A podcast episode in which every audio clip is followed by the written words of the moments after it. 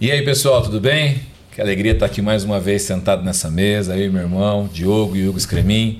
Hoje você vai ver que a gente tá meio igual. Sabe quando a mamãe veste a gente, os dois irmãos? Né? Os irmãos gêmeos. É. Nós somos gêmeos. Diferença de um ano e oito meses. Então hoje a gente está aqui igualzinho com as camisas, mas é para prestigiar o projeto de uma pastora amigo nosso aqui de Campinas, o Projeto Berite. Depois você pode seguir no Instagram, o Projeto Berite. É um projeto que tem levado o futebol para Angola e através do futebol tem introduzido Jesus nas famílias lá na Angola. Então acompanha lá, é um projeto muito legal. Se você quiser ajudar também, tem maneiras de ajudar. Você pode se comunicar com o Instagram, no Instagram deles também com a gente, a gente pode passar todas as informações para vocês, tá bom?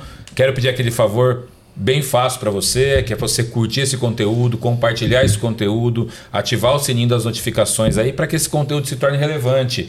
E hoje nós vamos tratar um assunto aqui muito legal. Vou falar sobre louvor e adoração, sobre música. Eu não sou músico, não sei nada de música, mas Toca, sei can- toca a campainha. É, toca a campanha, toca bem. canto no chuveiro, já tá bom.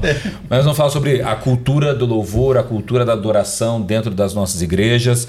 E nós estamos aqui com, com dois convidados muito especiais, a- do casal Bravo, né? Dani, Dani e Fábio Bravo, que são fazem parte do presbitério da comunidade do Rei em São Gonçalo, são líderes de música e da sala de oração na Igreja Família Jesus Cop em Bragança, são líderes de adoração há mais de 17 anos e são escritores do livro aqui, Cultura de Louvor, que nós vamos falar sobre ele. Sejam muito bem-vindos aqui. Obrigada, Obrigado, gente. gente. Alegria de estar aqui.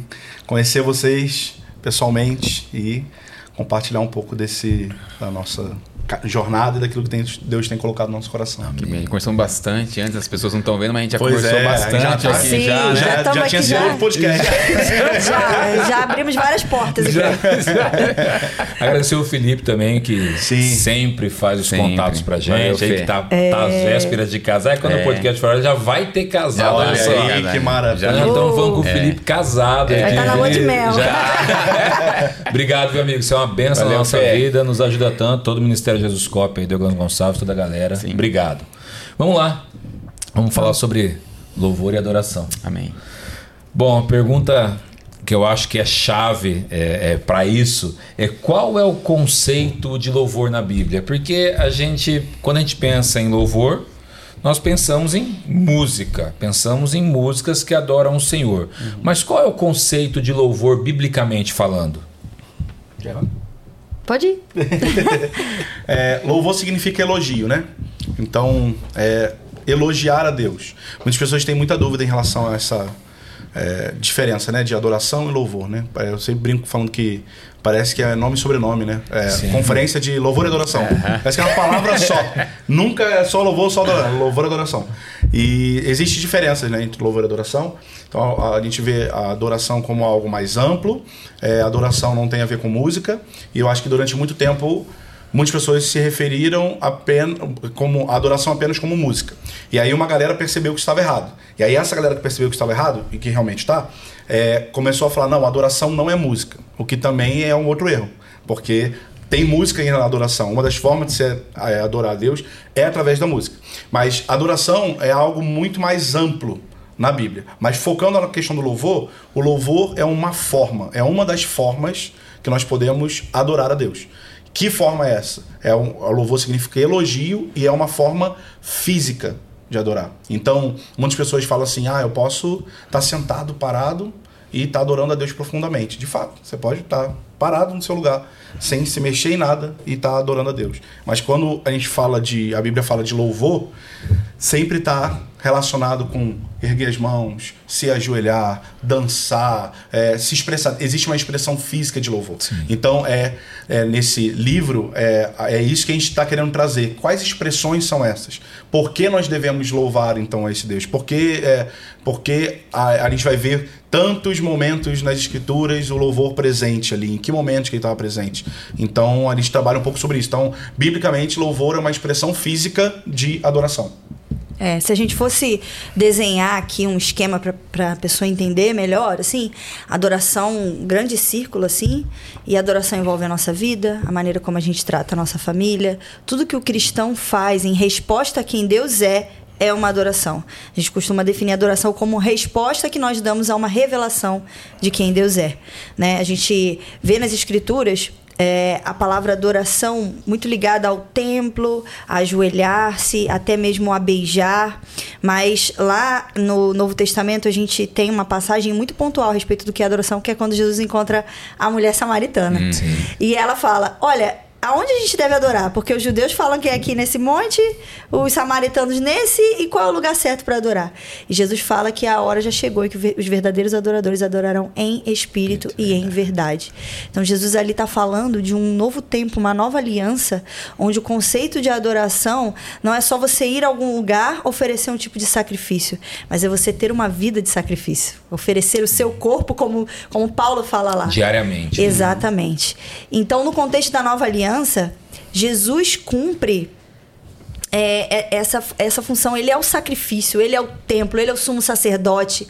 Então, hoje na nova aliança, qualquer lugar é lugar para adorar. Mas é, é, é, é muito mais a, a respeito de uma postura de coração, uma postura em espírito do que técnicas ou modelos ou paradigmas, enfim.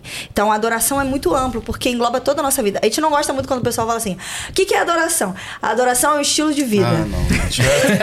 Vida É muito, é muito amplo. É, é que nem fala, o que é amplo, Deus? é. Deus é tudo. Deus é É, tipo assim, é, ser fit é um estilo de vida, que eu não tenho da mas, Também assim, é, mas ter um estilo de vida vegano. Tipo, tá, e o que que é ter um estilo de vida vegano? Ah, é não comer isso e isso. Ah, tá, então tem uma explicação sobre o que é ter estilo É. de vida. Então, sempre, desde cedo, a gente é envolvido com, com essa questão de música, e infelizmente, muito infelizmente, esse tema adoração, louvor, só é tratado em ambiente com música, e isso é um erro terrível Exato, quando a gente olha as escrituras não é ligado só pra músico não é um tema de músico né Até porque Jesus não andava com músicos do lado dele, É. todo mundo, "Ó, vou, vou pregar, toca, Toca. É, eu acho muito importante o louvor, não é isso? Sim, sim, Mas sim. Jesus, toca aí, dá, dá um dom maior pra mim. que É, é- tinha. E aí, desde cedo, a, a, a definição que, que eu sempre ouvi era adoração é estilo de vida. E desde moleque eu ficava, mano, Tá, mas o quê? o estilo de vida é de fazer o quê?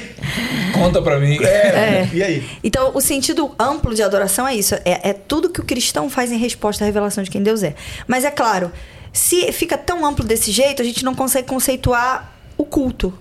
Então, no sentido restrito, a adoração é aquilo que a gente faz no culto ao Senhor.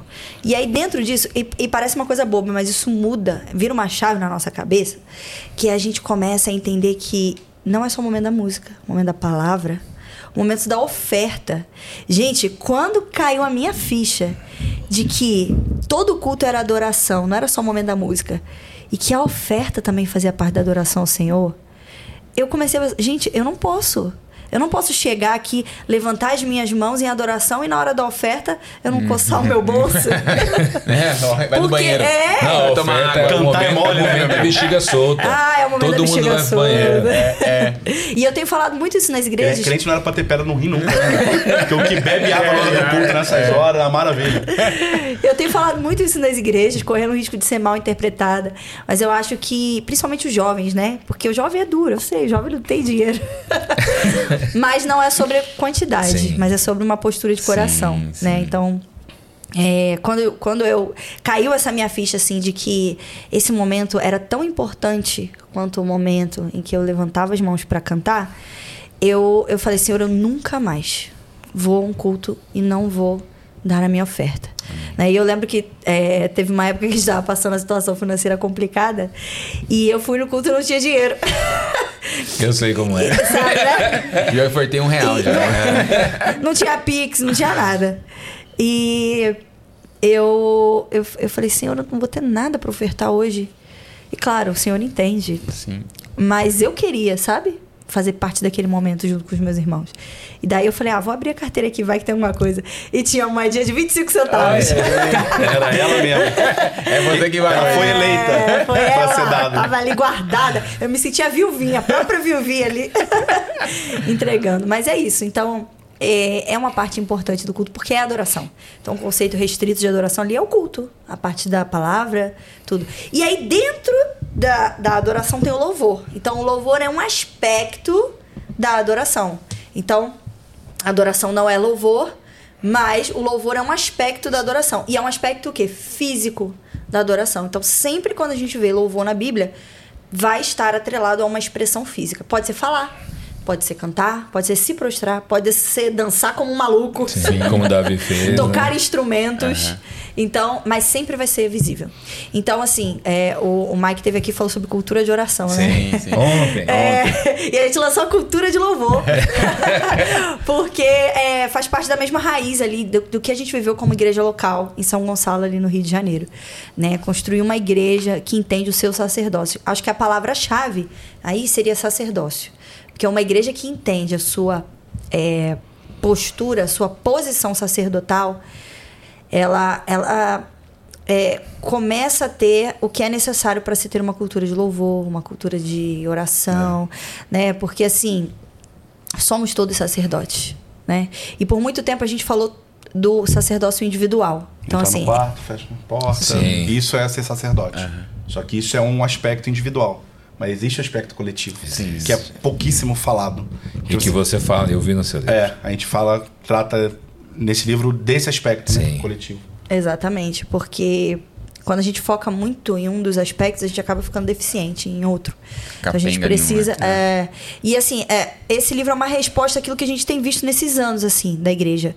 É, existem igrejas muito fortes na palavra, no ensino das escrituras, mas quando você vai participar do culto, momentos de música, parece que todo aquele ensino, tudo que aquelas pessoas estão é, en- entendendo de Deus, não, não é expressado através do louvor delas. Das expressões, as emoções Algo delas engessado, não fazem né? parte Parece que, daquilo. é, parece que é meio que, entre aspas, né? Obrigatório tirar a emoção pra cultuar a Deus. Tipo, não, é só com o meu entendimento. Tem que ser muito racional. Tá, Mas não é só com entendimento, a gente tem que louvar com tudo. E tudo é tudo. A gente tem que louvar com o nosso corpo, a gente precisa louvar com o nosso entendimento, a gente precisa louvar com a nossa alma, a gente precisa louvar com tudo que a gente tem. Então, É. é, parece que é um, é um negócio muito do intelecto, né? Tipo assim, eu preciso entender, mas a nossa, o nosso ponto é, tá, você, você realmente entende profundamente quem ele é, e mesmo assim você não percebe a dignidade que ele tem de você levantar sua mão para ele. Tem alguma coisa que precisa ser ajustada. E, e é- é- e é é, a gente fala isso com muito cuidado, porque normalmente tem muitas igrejas que justamente a gente bebe tanto dos ensinos, Sim. que são tão profundas nas escrituras, que a gente aprende, a gente assiste, a gente lê, mas que a gente vê que existe esse aspecto é, deficiente. Precisa é, perder o medo, é, é porque a impressão que dá é. Eu tenho medo de me tornar aquele outro lado extremo. Então, para isso, eu me resguardo e fico frio nesse momento, porque eu não quero virar aquilo.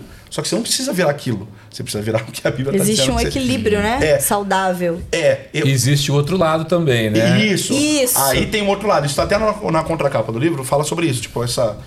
Um lado, igrejas é, Com muito ensino com bíblico. muito ensino bíblico bom, mas com uma expressão coletiva de louvor muito ruim. Aí, por outro lado, igrejas com ensino ruim, mas que tem loucuras. E aí é muita, é demais, que normalmente que é, o, é o que viram os memes na internet. Sim. E assim, a gente vê esses memes da internet, a gente vê o quanto tem coisa errada.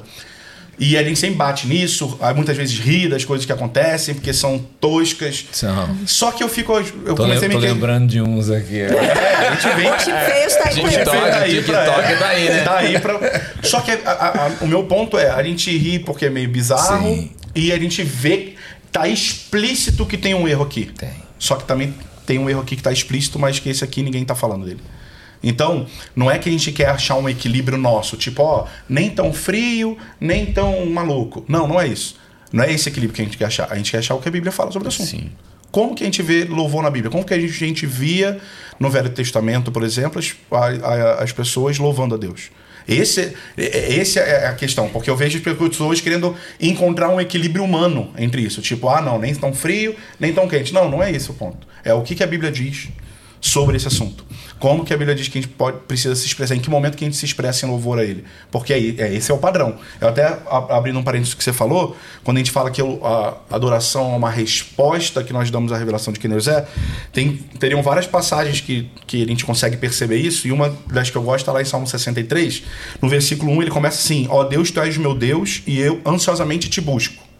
Então, Davi está ali buscando a Deus. No versículo 2 diz: No teu santuário eu te contemplo. Então ele está buscando, ele está contemplando para ver. O objetivo dele então é ver o seu poder e a sua glória. Beleza? Então esse é o cenário, alguém buscando, contemplando para ver algo, que é o poder e a glória de Deus. E aí no versículo 3 diz assim: Porquanto a tua benignidade ou o teu amor é melhor do que a vida. Então, buscou, contemplou, porque ele quer ver o seu poder e a sua glória e ele viu alguma coisa. O que, que ele viu? Que o amor, é, a benignidade, o amor de Deus é melhor do que a vida. E aí ele continua. Por isso, agora é a resposta. Ele teve uma revelação, porque ele estava vendo. Ele buscou, ele contemplou, por isso ele viu que o amor dele é melhor do que a vida. E por isso, ele vai responder agora. Ele fala: Por isso os meus lábios te louvam. Então, o louvor, a adoração, é parte de um lugar onde a gente precisa buscar a Deus, ver a Deus, contemplar a Deus. E aí, quando a gente está falando dessa, desse lado aqui, que é estudos sistemáticos, atributos de Deus e tudo mais, tá. Beleza, a partir do momento que você viu isso tudo, qual é a sua reação?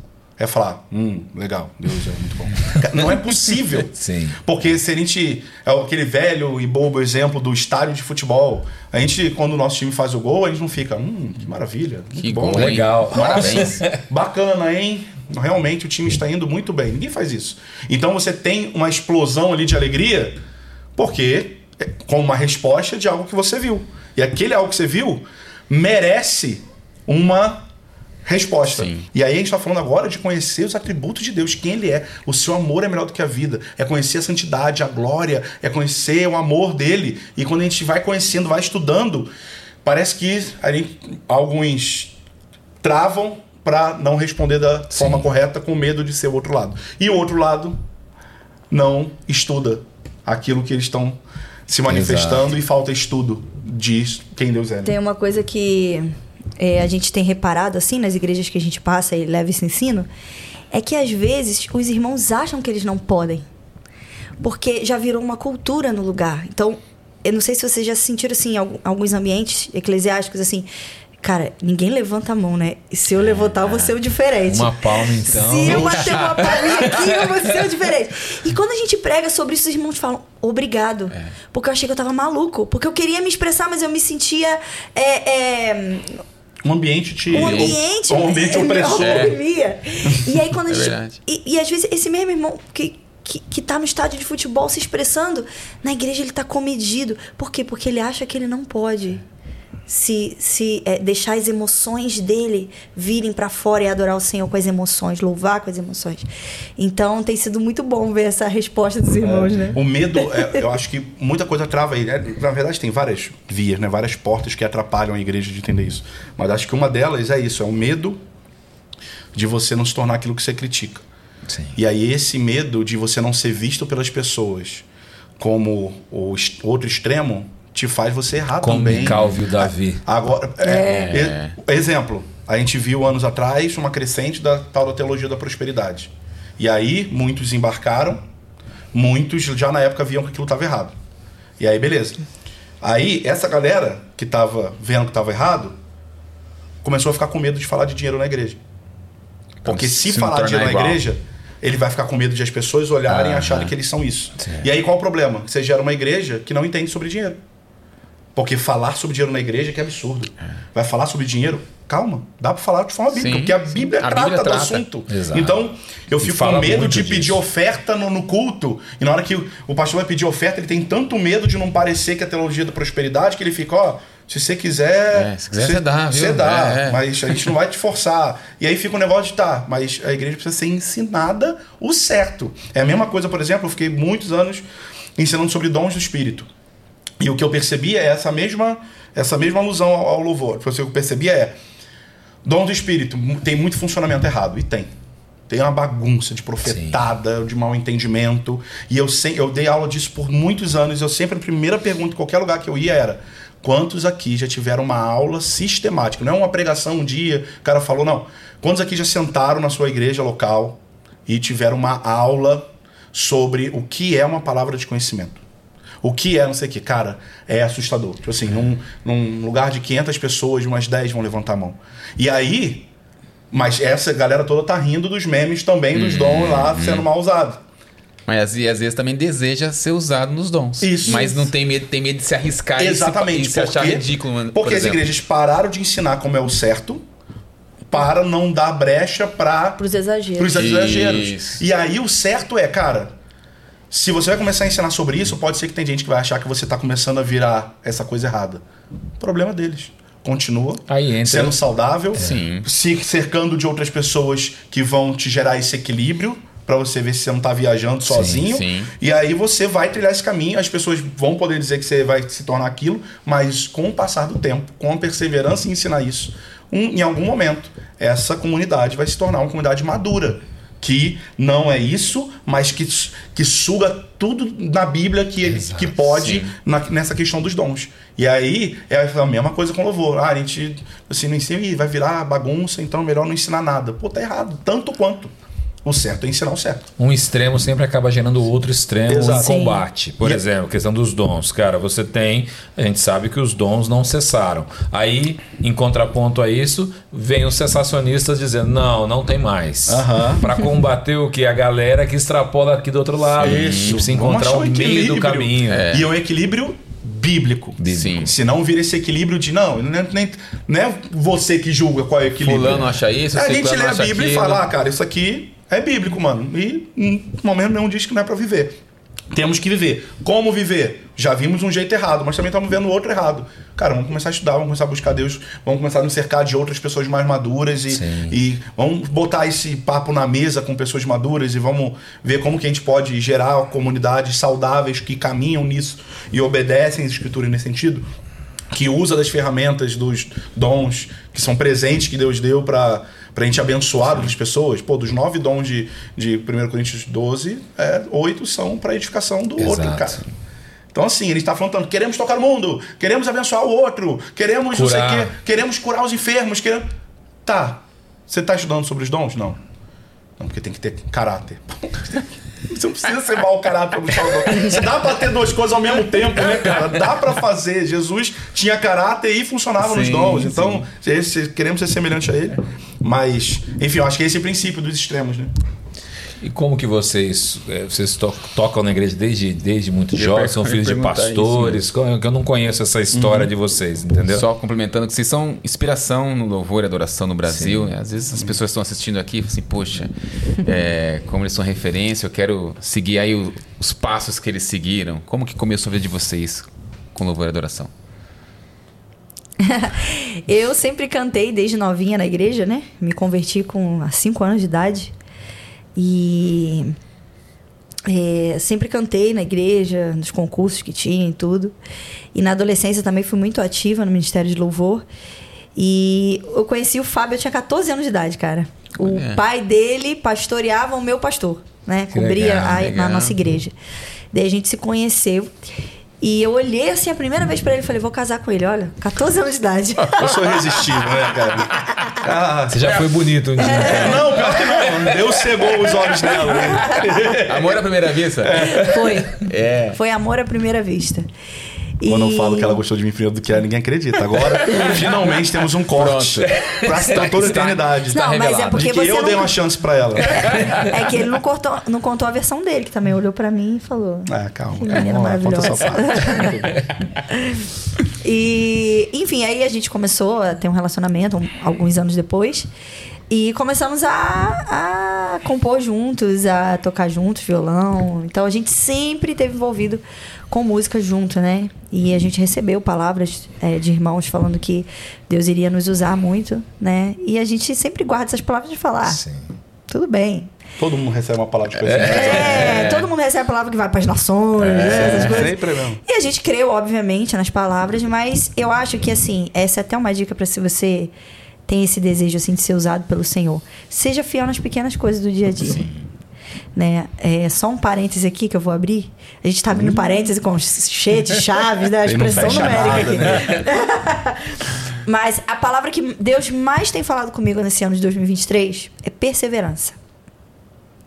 Perseverança, porque é, a gente, nós somos novos ainda, eu tenho 34 anos, ele tem 37, mas a gente está há muito tempo nesse negócio de igreja, né? Desde que a gente é criança. Desde os 5 anos É. E nesse caminho a gente vê muita gente que tava ali, ó, juntinho com a gente, indo embora, largando a fé, Exato. apostatando, enfim. E o Senhor tem falado muito comigo esse ano sobre perseverança. Então eu toda semana, quase todo dia, eu medito, Senhor, o que vai fazer eu perseverar? Me ajuda a perseverar. Então, como perseverar? Se a gente vê grandes homens de Deus que são tão usados caindo em pecado ou é, se desviando, que, que dirá eu que sou uma pessoa tão pequena, enfim. E Deus tem falado comigo, a perseverança está nas pequenas decisões do dia a dia. Sim. Então não é uma grande decisão que você toma que vai fazer você perseverar. É todo dia, pequenas decisões. Sim. Então é você escolher acordar mais cedo para ler a Bíblia. É você escolher confessar aquele pecado pro irmão. É você escolher visitar um irmão em vez de ficar em casa é, descansando, é você viver vida de igreja, sabe? Então são essas pequenas decisões que vão fazendo a diferença na jornada, no macro, né? E. Um, só um colchete, né? é, isso para quem tá ligado à música, então é muito importante. O quantidade de gente que eu conheço que recebeu uma palavra, e às vezes a palavra até de Deus, vamos partir do princípio que era de Deus, tá? Sim. É, precisa entender o tempo e o modo. E aí a pessoa recebe uma palavra de que ó, vai ser usado com música. A primeira coisa que a pessoa quer fazer é montar uma banda, gravar um, uma música e CD e, e, botar no Instagram a agenda aberta. Bombar no Spotify. Mano, e, e assim, o pior de tudo, o que dá mais desespero é que muitas vezes ela vai ter ouvintes. Hum. Muita gente, muitas vezes as pessoas vão ouvir e vão é, não vão é, discernir que aquilo ali ainda não tem consistência. Então, mas isso é uma outra porta. Mas a questão Essa é. é a chave. É, isso aí já é a chave. É, isso já é outra porta. Mas é, tem que tomar esse cuidado. Tipo assim, a gente recebeu palavras lá atrás e o que, que a gente fez assim que recebeu essa palavra? Nada. A gente guardou isso no nosso coração isso. e fomos viver a vida da igreja. E a gente foi recebendo várias palavras. Quando a gente lançou, a gente começou a ministrar junto, é, tem 18 anos. A gente é, foi lançar um, um, primeira música tem sete anos atrás. Então a gente ficou muito tempo e a gente saía, ministrava as pessoas. E aí, quando é que você vai gravar essa música? Quando é que você vai isso aqui? Cara, não sei, Deus não direcionou para gravar. Mas não, mas tem que lançar porque vai, vai ser uma bênção. E aí esse discurso do se você gravar vai abençoar pessoas, pode te enganar. É, Porque assim, de fato vai, ué. Vai. Você lançar, vai. Mas é o, no tempo que Deus queria que você lançasse? Você tipo assim, vai abençoar o outro, mas será que vai te abençoar? será que você não vai se perder por esse Sim. caminho? Então a gente foi trilhando um caminho de vamos continuar fazendo aquilo que a gente está fazendo. Submetendo a vida da igreja, servindo é, na nossa comunidade local, é, fazendo tudo micro. E o dia que Deus quiser expor a gente, que foi um, foi um uma outra crise, né? De, de, de não, deixa a gente quieto aqui no nosso canto. é, a gente teve que apanhar bastante para poder começar a gravar mais e tal. Que a gente era bem duro contra isso, a gente é bem caxias, assim, bem. Se não quero, não quero, deixa a gente no nosso gueto e tá ótimo. tô Uma, bem aqui. Tô bem aqui, não quero isso. Que já, já vi... é um outro erro é também. É um erro, outro erro também. Não tô falando que é, que é, é bonito, um medo, não. Né? Porque tem Sim. gente que conta isso achando que é bonito, uhum. viu? Meu coração, como é que é certo. Não, não. É errado também. É um medo de você não cair em coisas você viu muita gente cair também. Te paralisa, né? E Era aí, medo de Gideão. É, é. E aí você acaba que fica travado e o travado também é errado se é que Deus realmente quer te levar. Então é um erro também. Sim. Então é aquele negócio dos extremos de novo. Né? Isso. Então, assim, desde de, do nosso namoro, assim, da nossa adolescência, a gente começou a compor e saía muita música ruim, né? De vez em quando saía uma Bastante. boa. Mas o negócio é perseverar. Então a gente gostava de fazer isso, amava servir dessa forma. E aí estamos até hoje, né? E Deus foi dando outras, outras responsabilidades, então nós nos tornamos pastores de uma igreja em São Gonçalo, Sim. que o Mike, Book, Mike Duke fundou, e nós também pastoreávamos lá junto com ele. E no ano de 2014 ou 15, não lembro, ele foi enviado para uma outra cidade e nós então assumimos a igreja de forma integral, assim, né? Como pastores sênior da igreja. E aí agora no ano de 2022 a gente passou por outra é, final de 2022, ah, tá. né? Dezembro. Passamos por outra transição, que aí viemos para São Paulo, fazer parte da família Zaskov. Bragança, Bragança Paulista. Paulista. É, interior do interior. Glória a Deus por isso. Não, é, eu amo. É assim, é eu gosto dessa calmaria de Bragança é, Paulista. É, porque é uma mudança, digo porque é uma mudança sai do Rio de Janeiro, é, não, Bragança é. Paulista, você está indo é. do norte ao sul, é um extremo é assim, né? É muito, muito diferente. Hoje a gente ainda está no Rio de três em três meses lá, dando suporte à igreja, a gente está com os irmãos, Mas aí agora em Bragança a gente tá bem mais focado, porque em São Gonçalo nós éramos pastores, então a gente cuidava de todas as áreas da igreja. E lá em Bragança nós estamos bem focados na sala de oração e na equipe de música. Então nosso trabalho sempre foi ligado à igreja local. A gente não crê no ministério itinerante que sai aí para viajar final Sem de semana. construído nada. Sim. E não, não participa da vida de comunhão, da igreja local. Então, assim, aos domingos, geralmente a gente não pega agenda. A gente tá sempre lá na família de Zascope. Né? E não só domingo, né? Porque tem uma galera que fala isso, não, eu faço agenda, mas domingo eu tô lá. Tá, mas você não vive igre- vida de igreja domingo. Domingo é o dia do culto. Sim. Tá, isso já é bom que você esteja domingo na tua igreja. mas, tipo assim, não, mas aí o resto, os outros seis dias eu tô só viajando pra lá e pra cá. Tá, e que hora que você tá na casa dos irmãos? Que hora que você. Comunhão. É comunhão, tipo. Então, não é só. Porque tem muitos ministros que a gente conhece que tem esse discurso, não, domingo eu tô na minha igreja, mas só domingo, né? E aí, quando tá- ele chega na igreja dele, ele é um evento na própria igreja, mano. Sim. E ali você consegue ver quando o negócio é de verdade e quando não é. Quando você vai na igreja de um ministro que é muito conhecido e você chega pra ministrar lá, e quando você chega no domingo, as pessoas da própria igreja querem tirar foto com ela. Você, oxi. Galera da minha igreja tá lá em casa, tá me zoando, tá dando tapa na minha careca. Tá, eles sabem de, da da minha vida, meus problemas, estão me zoando. Não tem milindre, tipo, ah, é o Fábio Bravo. Não existe Sim. isso. É, tá ali junto, é tudo amigo, É. é. Então, assim, rir das, das nossas paradas, enfim. Que momento esse cara tem isso? Quando chega aqui, o cara quer tirar foto. Imagina um amigo teu, se chegar um dia aqui, um amigo teu, pô, tirar foto comigo. Hã? Pô, ninguém todo dia. Todo dia.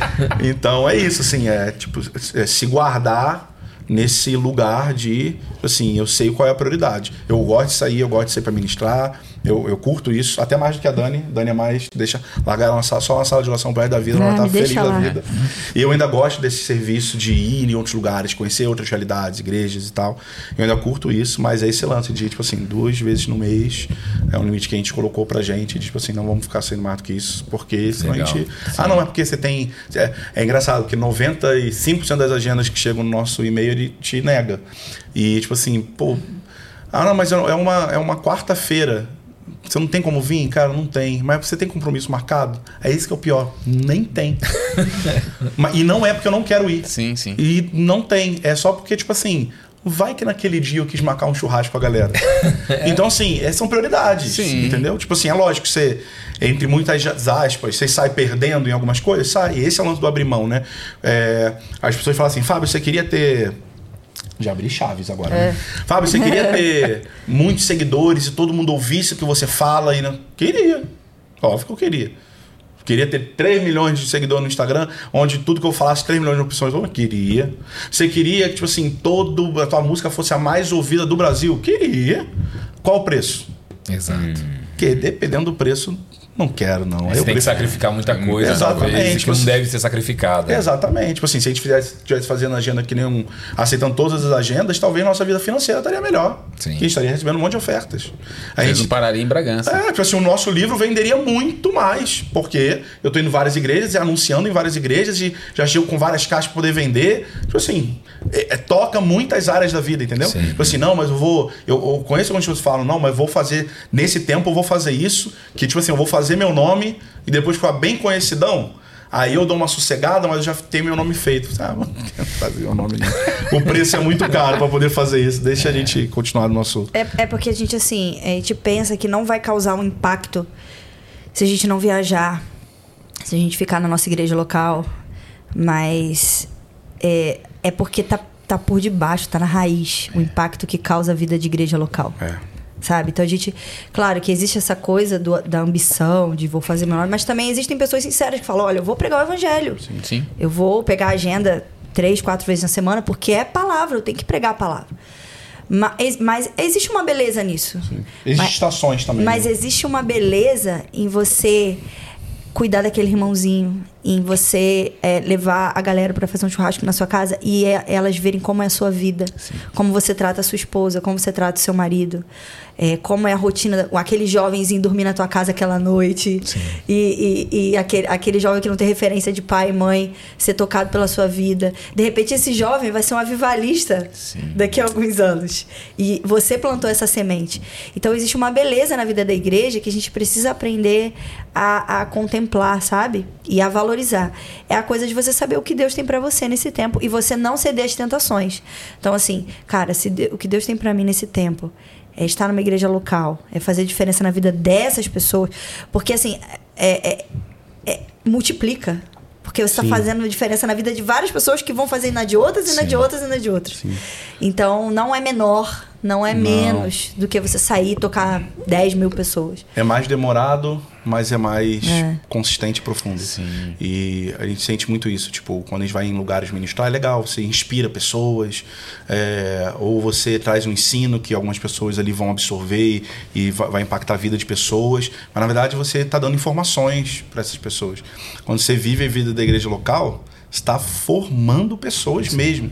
Então você não está falando só de ministério com ela. Você está falando do caráter, você está falando vida do cristã. vida cristã, cara, como você está tratando tua esposa. Cara, você ministra muito bem, mas é, você não tem tempo para sua esposa, você está sendo grosso com seu filho. Então, assim, isso prepara. Né? Lembrei até daquele livro né, do Formador de Heróis, né? Sim. Que fala muito, muito sobre bom. isso, sobre preparar pessoas. E como tem beleza nisso, mesmo que você não apareça mas está preparando pessoas que vão replicar isso. E você vai deixar um legado também, né? Eu lembro uma conversa de um, não citar o nome, mas assim, era um, um líder de adoração bem conhecido com um pastor de igreja local. E ou esse é, esse ministro de adoração bem conhecido falou assim, cara, falou para esse pastor local, você precisa sair mais, é, você precisa ver a beleza que é quando você ministra alguém é, numa igreja fora e aquelas pessoas são tocadas de uma igreja que não tinha uma visão, quando você fala aquilo, ah, desperta. E realmente isso é verdade. E aí o pastor local respondeu para ele assim: é, mas você precisa conhecer a beleza de ver um adolescente chegando aqui todo destruído, sem pai, com a vida toda desgraçada, e você começar a cuidar dele, ser difícil, ele cai toda hora e volta, mas hoje você vê ele liderando jovens, você vê ele estudando teologia, você vê ele liderando adoração, você vê. Então, assim, são duas belezas diferentes, que, diferentes que você tem, precisa entender qual a porção que Deus te deu nesse, nesse, nesse rolê todo aí, né? Tudo depende do que está no seu coração, né? Porque é. tem gente que, cara, por exemplo, você pega, vamos pegar um, um pastor que roda o Brasil inteiro, pegar Hernandes Dias Lopes. Sim, oxi. Aí você tacou no meu favorito é, Brasil. Poxa, ele já teve corrido é duas vezes. Ele, é conversar com ele é sempre um prazer. E Nossa. quando a gente conversava, ele foi chamado para isso. isso. É, ele, não, ele não faz porque ele tem o interesse em ficar conhecido no financeiro. Isso. Mas é porque é o chamado, chamado dele. dele. Então tem gente que quer fazer isso para ficar conhecido. Sim. Exatamente. E não por chamado. Né? Então isso muda tudo. Exatamente. Normalmente a galera quer replicar aquilo que ele a pessoa que ele admira. Mas nem sempre a pessoa que você admira tem o mesmo chamado que você tem. É. A porção é diferente. Então você admira o Hernandes pregando em vários lugares, mas você precisa pegar essa teologia e você aplicar num grupo de vez de cinco pessoas que você tem para discipular e aplicar esses ensinos tão altos e profundos no dia a dia do irmão que não consegue acordar cedo para orar, que não que tem um problema de caráter em alguma coisa, você tem que aplicar isso. Exato. Então você admira, você absorve e aplica onde Deus chamou, mas aí seria a porta do que Deus chamou, né? sabe, sabe que no na Ô Jaque, minha amada cunhada, que a gente nem falou dela, né? Ô amor, você tá aqui. Traz essa jarra de água pra gente. Sabe que na conferência do ano passado do Scope, a gente sempre tá nessas conferências, esse uhum. ano não vou estar. Tá. Ah, oh, que pena! Tá. Vou estar. Tá, vou levar. Tá, tá, tem água aí? Como tá? Não, Opa, tô... eu quero. Não é porque eu tava economizando aqui para não acabar.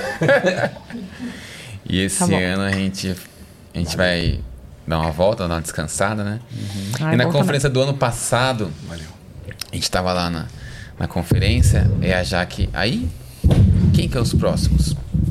Os bravos. Eu falei, bravos, amor. Não conheço, quem são eles? Aí a Tiago falou assim: amor, são demais, amor, são demais, você vai ver, você vai ver, amor.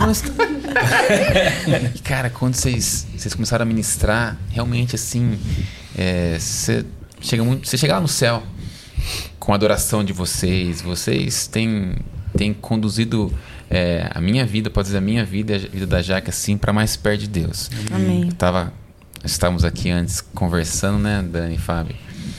E a Dani falou assim: Ah, esse livro aqui. Eu falei, Dani, vamos fazer uma troca. eu falei pra Dani, falar pra você, Fábio. Dani, por favor, esse livro na sua mão vai abençoar muitas pessoas.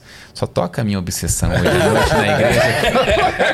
então, vai rolar a minha obsessão hoje, tá? Cara, deixa eu te contar a curiosidade da conferência Desascope do ano passado. É. é. foi a primeira vez que a gente ministrou no Desascope, né? E, cara, o Desascope tem um nome grande, sim, hoje, né? Sim. E a gente ainda não tinha, é, não fazia parte da igreja, da família Desascope. A gente ainda estava no processo de, né, de transição. E eu fiquei nervosa, né? Claro, eu falei, gente, vou ministrar na conferência Desascope. Meu Deus. Que mundaréu de gente, é, né? Tava 21 dias jejuando, gente. Uou. tava até, tava até tremendo de fome. e. É, e a gente teve muito problema técnico em relação ao áudio na, naquele ano, né? É, o retorno não estava funcionando direito. E para quem ministra aí, sabe que isso pode abalar a gente muito na hora da ministração, né? Você não se ouvir, você não ouvir, não ter referência, Sim. né? E. ah, mas faz parte da nossa história passar muito perrengue, né? Oxi. Depois eu posso A contar gente é essa história. formado. A, a- a graduada. nossa É sala de oração começou num né? bar. Não sei se o Michel falou isso aqui, o Mike. Não, não falou, não. A nossa sala de oração começou num bar. Então, assim, a gente tá acostumado a cantar sem estrutura nenhuma, né? E quando a gente chegou lá, teve esse problema dos retornos. Mas, assim, quando eu vi aquela galera com fome de Deus, e aí não é sobre a gente, sabe? É sobre um povo que tá com fome, tá com sede da presença. Eu só me joguei, cara. Eu esqueci. Eu, eu comecei a pular o retorno, caiu no chão. Eu fiz a administração inteira sem retorno. Porque o retorno caiu no chão. Eu falei, se eu abaixar agora pra pegar e arrumar, eu vou perder o time. E foi. Vai sem. E foi sem. A gente começou a pular, começou a louvar. É, e foi muito bom. Assim, realmente Foi foi, um momento assim onde. é, a gente sentiu também uma confirmação, né? De, de, cara, é isso que a gente tem que fazer mesmo. Eu lembro que meu irmão chegou, Foi meu irmão bom. falou pra mim. Depois quando Você tem que ouvir os bravos, Tem que ouvir os bravos, tem que ouvir os são os bravos. Ele falou, ah, Jesus Cop e tal. Puxa, Foi legal. muito legal esse E dia. depois também, to- é, como é que chama de Santa Catarina? F-Hope? Aham. O F-Hop. É. Que tocou depois também. Sim. Aí eu percebi que elas eles estavam com mais problemas ainda no, Você viu? no retorno. Tá, É. Aquele ali Tava difícil. tava Tá, difícil. tá. Aí Mas como a gente já tá acostumado, a gente Já. ligou, Não, é ligou aquele pra lá. Deixa rolar. Você começa tenso, mas quando você vê que a, que a presença de Deus tá ali e que a igreja. E a galera só queria louvar, Chegou. sabe? O pessoal veio Só. pra frente Tudo vira assim. muito secundário, assim, legal. Eu não fui nessa conferência. Deixa, deixa Não, quieto, vamos, pau, só velho. vamos. Senão a gente não curte o, a presença de Deus ali Sim, junto com a igreja, sim. porque tá preocupado com o problema técnico. Bom, vou fazer uma pergunta que é geralmente um pouco polêmica é, na vida cristã das pessoas. Não, pra você, né, você vai ser fácil responder, mas é sempre, não é nem polêmica, mas é uma, é uma dúvida, Dúvida que as uma pessoas dúvida têm, que as pessoas têm. É, como vocês enxergam é, a pessoa ser cristã e ouvir música secular? Como vocês Você vai abrir essa porta mesmo? Como vocês enxergam isso? Ministério- nosso ministério de Bravo acabar agora. Tem um nome culpado aí. Se a gente for cancelado. Vamos fazer um tem um corte nome. aí. Porque é, uma- é algo que, puxa, é uma discussão. Ah, o outro ouve, eu não ouço, e vira aquela, aquela coisa e você não sabe é, que caminho seguir. Uhum. Então, é, eu começo, você complementa? Pode ser. É, vamos lá, tem que tomar cuidado com todas as palavras Sim. que usa. Porque pegar, qualquer palavra que você usar errado. Ah, então você está dizendo. É, vamos lá. Eu não creio que ouvir. Primeiro uma frase geral e depois a gente vai trabalhando. Eu não creio que ouvir música secular seja pecado. Sim. Em si. Só que aí dentro disso tem várias questões. Primeiro, qual é a música que você está ouvindo? Então vai- você vai ouvir, eu não vou falar nome de artista, mas você vai ouvir fulano, que as músicas são todas promíscuas, que dança pelada e que.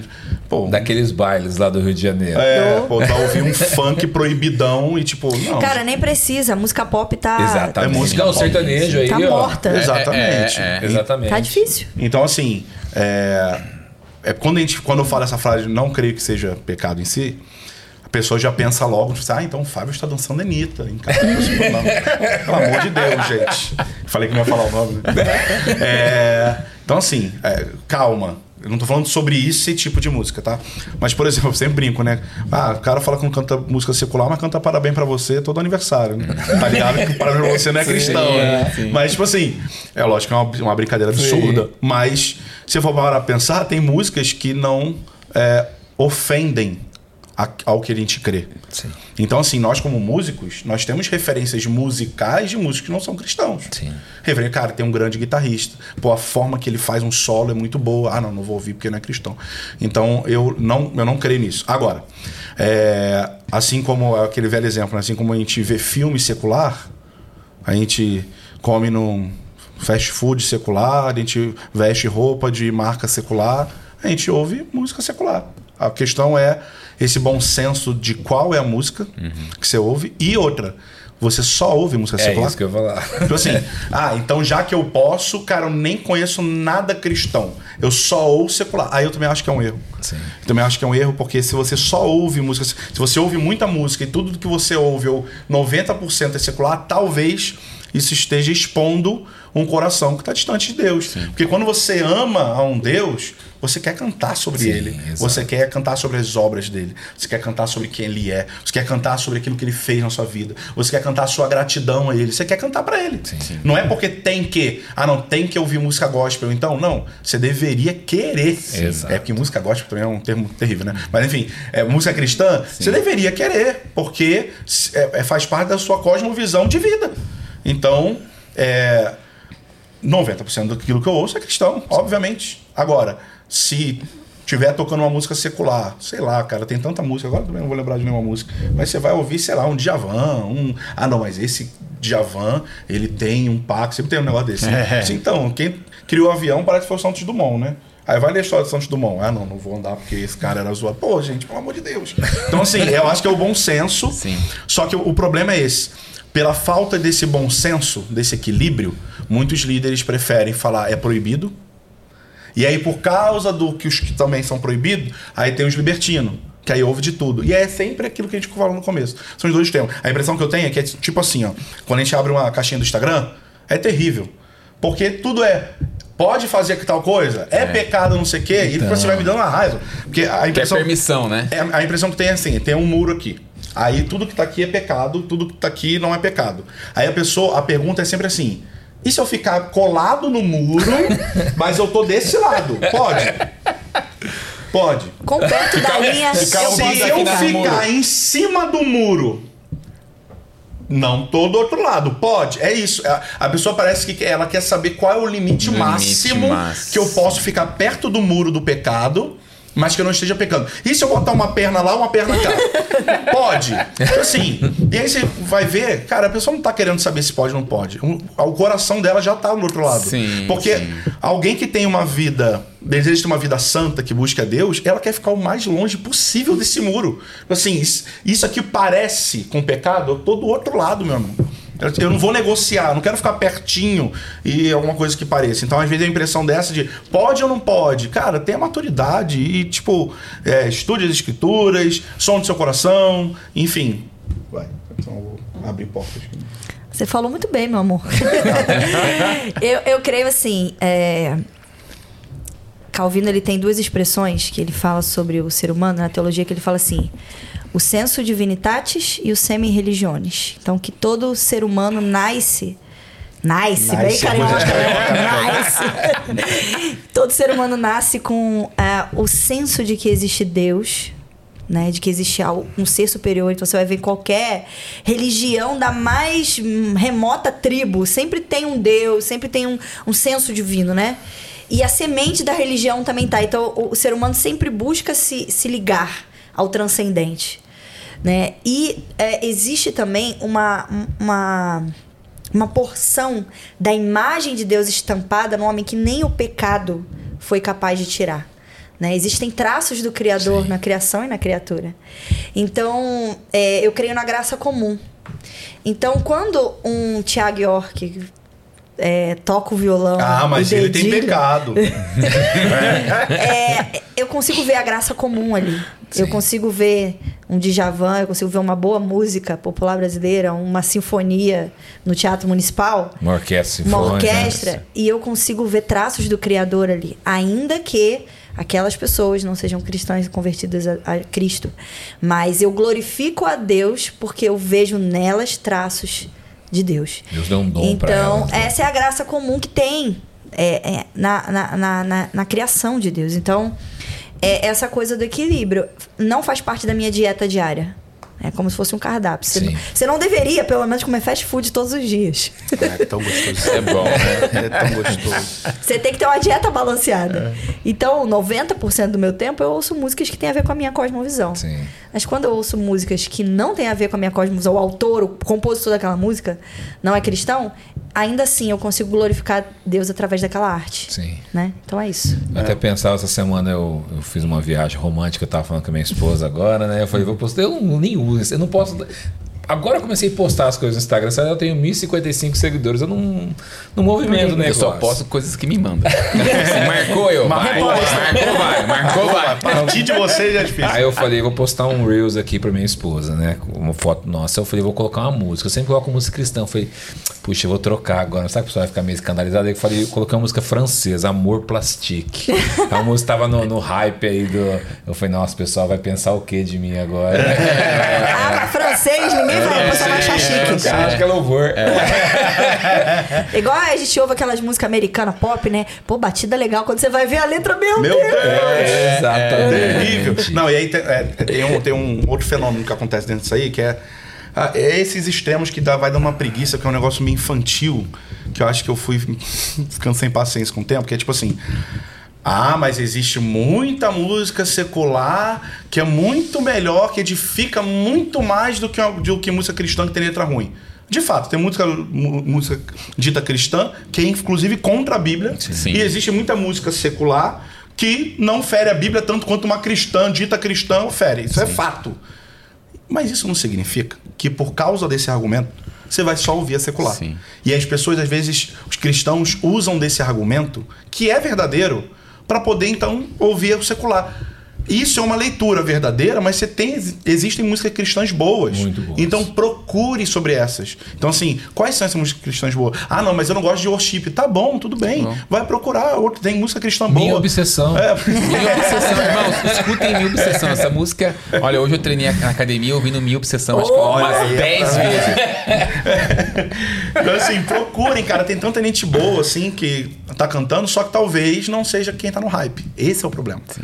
Normalmente o que está no hype é justamente o que, vamos dizer assim, pejorativamente, o povão quer ouvir. Sim. E aí você vai ver que trocentas muito sobre milagre, sobre. É, Minha enfim, vitória tem sabor de Vitória, nananana. E aí é um outro problema, né? Que é que nem eu falei lá da teologia de prosperidade. Deus é um Deus de milagre mesmo. Sim. Só que aí os caras vamos, entre aspas, né? Que tem uma, é, com a visão certa, nem canta sobre milagre, que é algo bíblico, porque se cantar, ele vai ser colocado no bolo uhum. do que está errado.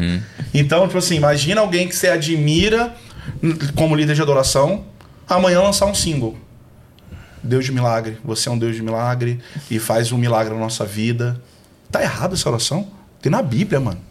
A gente pode orar pedindo milagre sim, de Deus. Sim. A gente não ora pedindo. Devemos, né? a, a, gente não ora pedindo milagre, gente. A gente não ora pedindo um monte de coisa. Senhor, abençoa meu trabalho, abençoa minha família, abençoa. As orações se eu cantar pessoas. isso, Senhor, abençoa meu emprego. Senhor, abençoa minha família. Senhor. Nossa, tá só pedindo bênção. Só. Pô, tu ora assim todo dia, velho. Para de ser hipócrita. Então, é esse equilíbrio de, tipo, não é porque tem gente que canta com intenção errada de mercadológica ou por uma visão teológica ruim, enfim que não existe um jeito certo também, né? Então é esse equilíbrio que às vezes as pessoas precisam ter e elas parecem às vezes não estão muito preocupadas em ter esse equilíbrio. É, é 8 ou 80. Então, se tem música cristã ruim, eu vou ver música secular mesmo e tá tudo bem. eu acho que na caixinha de perguntas de vocês, é, quando vocês abrem, deve ser a coisa que mais pergunta, né? Pode ouvir música secular? Ah, música se... secular, tatuagem. É, esses dias eu vi no, no Bibo, né? Acho que do Bibo eu já vi umas duas, três vezes já. Ele abriu caixinha. Bibo, é pecado ouvir música secular? É. Eu acho assim que a pessoa que pergunta assim muito, ela quer um gatilho. Ela quer um quer uma respaldo. aprovação, um respaldo, uma guarita. Provavelmente pra... ela tá numa igreja que diz que não. Exatamente. Entendeu? E ela tá ouvindo na casa dela e tá se sentindo Ela pecador. quer que alguém é. fale para ela escute, mas ai, ai aleluia, agora eu vou, vou tacar um bom. funk proibidão aí então. 95% música secular. É. Então aí é, é difícil, é aquele que você falou, né? A pessoa tá perto do muro, Sim. Né? daqui a pouco tá em cima do muro, tá com uma perna aqui, outra perna lado, ali. Tipo, vou passar, que tu Daqui a não, pouco, tipo assim, daqui mano. a pouco pula pro outro lado do muro. Exatamente. Tem outra pergunta também um pouco polêmica, polêmica. mas que é, eu, ao meu ver é, é interessante. Hoje em dia a gente, Quando a gente olha Salmos, por exemplo, eu não sou músico, mas estou falando pelo que eu conheço da Bíblia. Sim. Nós, a gente vê música muito bem elaborada, músicas elaboradas para Deus. Então você vê uma música com uma letra profunda, Sim. algo que realmente adora muito ao Senhor, uma expressão de louvor muito grande. E hoje nós vemos, por exemplo, músicas que são apenas uma frase e fica aquela, aquela melodia é, repetida e leva, uma, leva a pessoa a uma adoração, a um senso de adoração. Como, como vocês veem isso também hoje dentro do louvor? Porque você pega louvor e você não canta. Cara, você fala, eu, eu amo o Senhor, eu amo o Senhor. E, não que em algum momento isso não possa Sim, acontecer, sim. mas isso vira um- uma baita música estourada. Como que vocês veem isso? Se a gente for. É, é o que você disse, assim, quando a gente estuda a estrutura dos salmos, a gente vê que, é, basicamente, assim, tem duas coisas pelas quais a gente deve ah, engrandecer e louvar o Senhor: por quem Ele é e pelos seus feitos. Então a gente vai ver salmos falando a respeito do caráter de Deus, dos atributos de Deus, de quem Ele é e também das coisas que Ele fez por Israel. Né? Então, existem vários salmos que falam Deus, do, é, Senhor dos Exércitos, aquele que ajudou Israel a atravessar o Mar Vermelho, enfim. E tem muitos salmos a respeito disso. Né? E tem outros salmos é, com várias outras temáticas. Mas, basicamente, hoje na igreja, são esses tipos de música também que a gente vê. Exaltando quem Deus é ou aquilo que Ele fez. E a gente crê na seguinte forma, assim. ah, a música precisa ser bíblica, Exato. Então, e música bíblica não é só música é, que contém textos bíblicos. Ela pode não ter nenhum texto bíblico explícito, mas ela ela tem a essência da palavra de Deus. Então, eu li um texto bíblico e eu me inspirei nesse texto para dizer algo para Deus, assim como eu faço na minha oração. Ou eu posso cantar um texto bíblico. Então, a gente tem, por exemplo, uma música que chama Hebreus 1. A gente tava é, para fazer um turno de adoração com a palavra, que é um eu dos sou esquecido, eu vou anotar as coisas que eu queria falar aqui no. Senão eu perco, gente. Desculpa aí. Marca marca. A gente tava num turno de adoração com a palavra. É, pra fazer um turno de adoração com a palavra no- na nossa sala de oração, que é um dos turnos onde a gente ora e canta a palavra. E eu, a gente ia orar Hebreus 1 nesse dia. Aí eu falei, nossa, não tem nenhuma música sobre Hebreus 1. Aí eu compus assim na hora pro turno. Então, assim, eu peguei realmente o texto bíblico e cantei ali. Mas existem músicas que são bíblicas, mas não tem nenhuma porção das escrituras exatamente de forma Sim. literal ali. Senão Mas a música do Legião seria bíblica. Eu, tava, Seria- eu pensei Cara, É nisso. isso, pô. Então vamos cantar ela no culto porque ela, ela disse a Bíblia. Então ela é mais bíblica do É, que você falar, exato. Senhor, Não basta como eu dizer, te amo. né? Ah, não, não tem o versículo como eu te amo. Então é mais bíblico cantar Legião Urbana Sim. porque ele falou o versículo. Sim. Então não é isso que determina, né? Exatamente. E a música ela precisa ter uma estrutura, né? Então precisa ter estrofe, precisa ter um pré-coro, um coro, uma ponte, enfim, uma música bem estruturada que leva a igreja a refletir sobre quem Deus é, sobre o que Deus fez e adorar a Deus com essa canção. É, em relação à repetição, é, eu acho que a repetição também é bíblica, porque a gente vê isso nos Salmos. Né? Por exemplo, tem o Salmo, se eu não me engano, é o 136, que fala. A parte A do Salmo fala algo que Deus fez, e a parte B, porque o seu amor dura para sempre. E aí isso se repete o Salmo inteiro. Ele né? fala, fala uma, uma, Isso. fala uma frase e. E geralmente esses salmos eles eram cantados em dois grupos de cantores. Então um grupo de é, que a gente chama de canto antifonal. Um grupo de cantores cantava a parte A e o outro grupo de cantores cantava a parte B no tabernáculo de Davi ali. É, então ah, a repetição ela é boa, ela ajuda a gente a, a fazer descer da nossa mente pro coração aquela verdade. Então, no meu devo- devocional, muitas vezes eu tô lendo algum texto e daí depois eu vou cantar aquele texto e eu fico repetindo aquilo. Porque eu não quero que aquilo seja só uma informação na minha cabeça, mas eu quero que aquela verdade desça da minha mente pro meu coração. Como uma e é isso que cantada, é, né? E é isso que os místicos da a história da igreja faziam, sabe? Eles repetiam esse verso. A palavra meditação tem a ver com ruminar, sabe? Uhum. Então você rumina aquela verdade até que aquilo desça pro seu coração, toque as suas emoções, né? E você se lembre daquilo, aquilo se torna uma realidade para você. Então ela é boa. O que não é bom é o, o que a gente chama de mantra, né? Vou dizer assim. É, que- é, é, É só isso, é só que é isso, só isso, É. né? Então a gente não canta. A gente começa o louvor no espontâneo e fica Sim. naquele espontâneo e se repete 310 vezes. e, é, e a igreja não recebeu ensino. nem toda a igreja acompanhou. É claro que a gente está falando isso, sobre isso é, num culto normal da igreja. Sim. A gente não tá falando de avivamento. Sim, Aquele culto que pega Tampa da fogo. chela- da- Porque, chaleira boa. é, eu, eu, a gente, né, nós fomos adolescentes que vivemos na época da adoração extravagante. Né? Então foi uma época no Brasil nos anos 2000 onde Deus usou muitos irmãos, principalmente ali de Belo Horizonte, o caso de Davi também. É, o Mike falou sobre, ele falou sobre isso. Aqui. Mano, a presença de Deus era palpável. Era pal... A gente não queria ir para outra parte da música, a gente só queria ficar falando Santo Santo. Porque coletivamente nós estávamos contemplando. Sim. Então, os anjos lá no céu eles estão falando só Santo, Santo, Santo. Os quatro seres Só que eles falam baseado numa revelação que eles estão tendo a cada segundo de quem Deus é. Então, quando a gente está num, num ambiente desse de contemplação, onde o Espírito toma, sabe aquele ambiente, e tá todo mundo olhando para Jesus. Daí a repetição faz sentido, porque a gente não quer sair daquela. A gente quer degustar, a gente quer ficar ali naquela, naquele ambiente.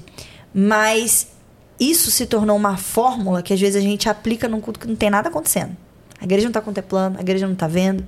Então o que a gente precisa fazer? Trazer canções que falem a respeito de quem Deus é. Então, por exemplo, você está cantando um espontâneo, santo, santo, santo, santo, santo.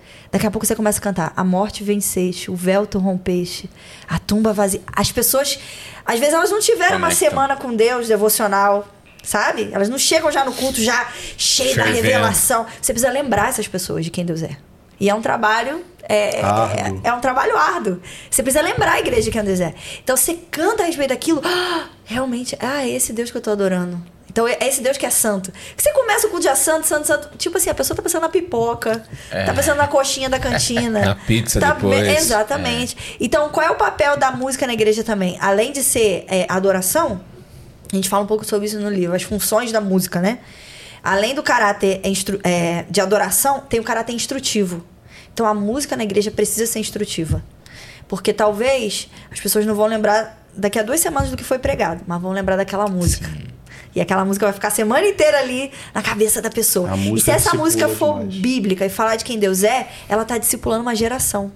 Então a gente precisa de músicas bem estruturadas que, que ensinem as pessoas a respeito de quem Deus é. É por isso que toda música que a gente compõe, quando a gente termina, a gente manda pro, pro, pro amigo nosso que é, pastoreia no, é, nossa vida que ele é um teólogo bem bem brabo assim. E a gente sempre manda para ele para poder cara ver aí ver se não é só se tem erro teológico apenas obviamente mas tipo assim às vezes é uma palavra que pode levar a um entendimento e a gente prefere consertar. Sim. por quê? porque a gente sabe que essa música vai discipular pessoas. As pessoas vão ficar cantando Exato. e elas vão ficar declarando aquilo, elas vão ficar refletindo sobre aquilo o tempo todo. Então você não vai ver uma, uma pregação com um milhão de views. É muito difícil você ver uma pregação Sim. com um milhão de views. Mas música. Hum, é. Bilhão. Entendeu? Bilhão. Então, assim, é, a música crava. Então a responsabilidade que a gente tem. É, de ter uma letra que seja bíblica é algo é, é, muito grande. E a gente precisa ter essa noção. Então, como o Dani falou, vai ter letras mais estruturadas, vai ter letras é, é, mais, inspirativas. mais, inspirativas. E outra, é, muita gente fala isso assim, né? É, prisão de canções bíblicas na igreja. Gente, isso é o básico do básico. Sim. Só que esse é, é só o primeiro passo. E a, a igreja está tão no. Pensa, ponto zero, a igreja está no menos um Sim. de algumas coisas em relação à música. De tipo, a gente está. É, a pessoa se sente profunda quando ela diz que a letra precisa ser bíblica. Só que ser bíblica é o ponto zero. É porque tem tanta música que está sendo antibíblica que a bandeira está sendo levantada é só o ponto zero. Sim. E o que a gente muitas vezes propõe é que tem um ponto um positivo. Tem um caminho além do, de, do que você vai cantar na igreja, se ela é bíblica ou não. Então, assim, não basta ser bíblica. Quer ver um exemplo? Se eu cantar sobre uma música sobre arrependimento, bíblica, uma letra bíblica, sobre arrependimento, é de Deus, sim ou não? Sim. Sim. Sim. Mas se. Já viu cultos que Deus está direcionando a igreja a um, a um, a um assunto? Assim, Deus está trazendo algo sobre o amor dele. Não tem isso? Sim, Sim, com certeza. E se nesse dia que Deus está trazendo, quer, quer, quer se revelar mais como um pai amoroso para a igreja, a gente cantar uma música de arrependimento? A música é, é errada em si? Não. Não, Não a música é bíblica. Então aí já não basta ser música bíblica. Agora a gente precisa saber discernir o ambiente. Sim. O que, que Deus está falando Sim. agora? E para ser discernir o ambiente, você precisa se relacionar com esse Deus. Para você conhecer a voz desse Deus, você precisa ter uma bagagem teológica mínima para poder saber o que, que Deus fala sobre um pai de amor, para também falar besteira. Então, é, a música ser bíblica é o básico do básico. A questão é que música cantar no culto? Porque tem vários cultos que tem a música super bíblica e parece que as pessoas não Desconecta. não se conecta com a mensagem. Porque talvez, se você estiver ali é, sensível à voz do Espírito, você vai perceber que existe uma graça de Deus naquele dia para poder falar sobre arrependimento, por exemplo. E aí você está querendo naquele dia puxar uma música de alegria. Tá errado puxar uma música de alegria. Pensa que não é a, bobalhada, não. é uma Sim, música de sim. alegria bíblica. Tipo, é super de Deus, não pro culto de agora. Porque agora Deus está querendo comunicar X e não Y. Sim. E Y é super de Deus também, mas agora é isso. Então, é, é os, os ministros de adoração irem amadurecendo de que existe um caminho longo pela frente. A gente aprender a discernir isso. Como discernir isso? A gente vai errar nesse meio do caminho. A gente vai achar que Deus está querendo falar uma coisa e não era. A gente erra direto. A gente erra direto, cara. Eu acho que é isso aqui, hein? Aí, tipo, você não. Sim. A gente percebeu que não era. A gente tem que se dar o direito vai de errar acertar também. também, né, Vamos, vamos errar, mas é quando a gente acertar também, pessoas vão ser edificadas Sim, por aquilo ali. Deus vai ser louvado naquilo. Então, existe um caminho também além de a música ser bíblica. A música ser bíblica é o básico. E a gente precisa ter esse zelo, né? De, de é, submeter nossas letras é, a pessoas mais maduras nas escrituras, para que a gente tenha segurança de cantar aquilo que a gente canta, né? Escolher as palavras certas. A minha obsessão é uma música que já a gente já recebeu pessoas falando críticas de obsessão, que a pessoa pegou e jogou a palavra obsessão no Google. Sim. Não no dicionário, né? Jogou no Google. E aí o Google diz que uma das. É, é, um Dos dos significados. significados é, é. Como é que é? É no- possessão demoníaca. Mas lá no próprio dicionário tem outras. Sim. É o bom senso de você falar assim, bem, se tem um cristão que está cantando que Jesus é. a nossa obsessão, ele não está falando que Jesus é a nossa possessão demoníaca. Não é nesse sentido que ele está querendo dizer isso. Mas assim, é uma criança entende. Mas o cara que quer implicar. O cara é crítico, né? Exatamente. Ele vai. E ele tá se sentindo, às vezes, tipo assim, não, tô sendo zeloso pela palavra. E, tipo Fariseu, assim, né? É, só tá sendo chato, mano. Porque tá óbvio que. Tipo assim, a, a gente tem uma música que fala: Tua presença vale mais que mil dias em outro lugar. Me transforma ao contemplar sua beleza. Esse é o refrão. Aí tem uma pessoa que comentou assim: Eles estão falando de quem? Só porque não tem a Ah, Deus não na tem, a- frase. tem Foi de nome você. Deus. Não tem o nome Jesus. Entendeu? Então, assim, aí se implica com algumas coisas e passa-se tantas outras nesse caminho, né? Então, é, é, é, mas passa por isso, né? Não dessa tua presença vale mais, mas essa Sim. obsessão, assim, a gente percebeu que muitas igrejas ficam tipo, nossa, é uma palavra muito forte. Então, essa é a ideia. Porque só um é digno de ser a nossa obsessão. Ser aqui- Nada, nada criado pode nada tomar criado esse lugar. pode tomar esse Sim. lugar de ele ser tudo aquilo que a gente deseja. Então, mas é isso, a gente precisa tomar esses cuidados, né? Essa é uma música que eu não ministro em todo lugar. É. Só no ambiente de fome. Porque é forte a letra. Então a gente tem é que uma das cantar músicas aquilo que. nossas que a gente menos canta ao vivo. É. É, mano, é, tem uma música nossa que ficou bem conhecida que muita gente nem sabe que é nossa, que é Aviva-nos. Vem fazer o que nenhum homem fez, vem fazer o que a história Vocês- nunca viu. ah, é nossa. legal. É. Essa É. música é E aí um amigo nosso, fantástica. Davi Fernandes, gravou, e aí todo mundo fala que é dele, a gente mesmo fica Ele se zoando. nossa igreja no último É, congresso. legal. Ah, a sempre é fica muito brincando, legal. pô, essa música Davi é massa, né, cara? A gente mesmo fica brincando com ele. Pô, essa sua música é incrível, mano. Mas uma galera acha que, que, que, é, que é dele e tá tudo bem. E. É... Por que que eu tava falando disso?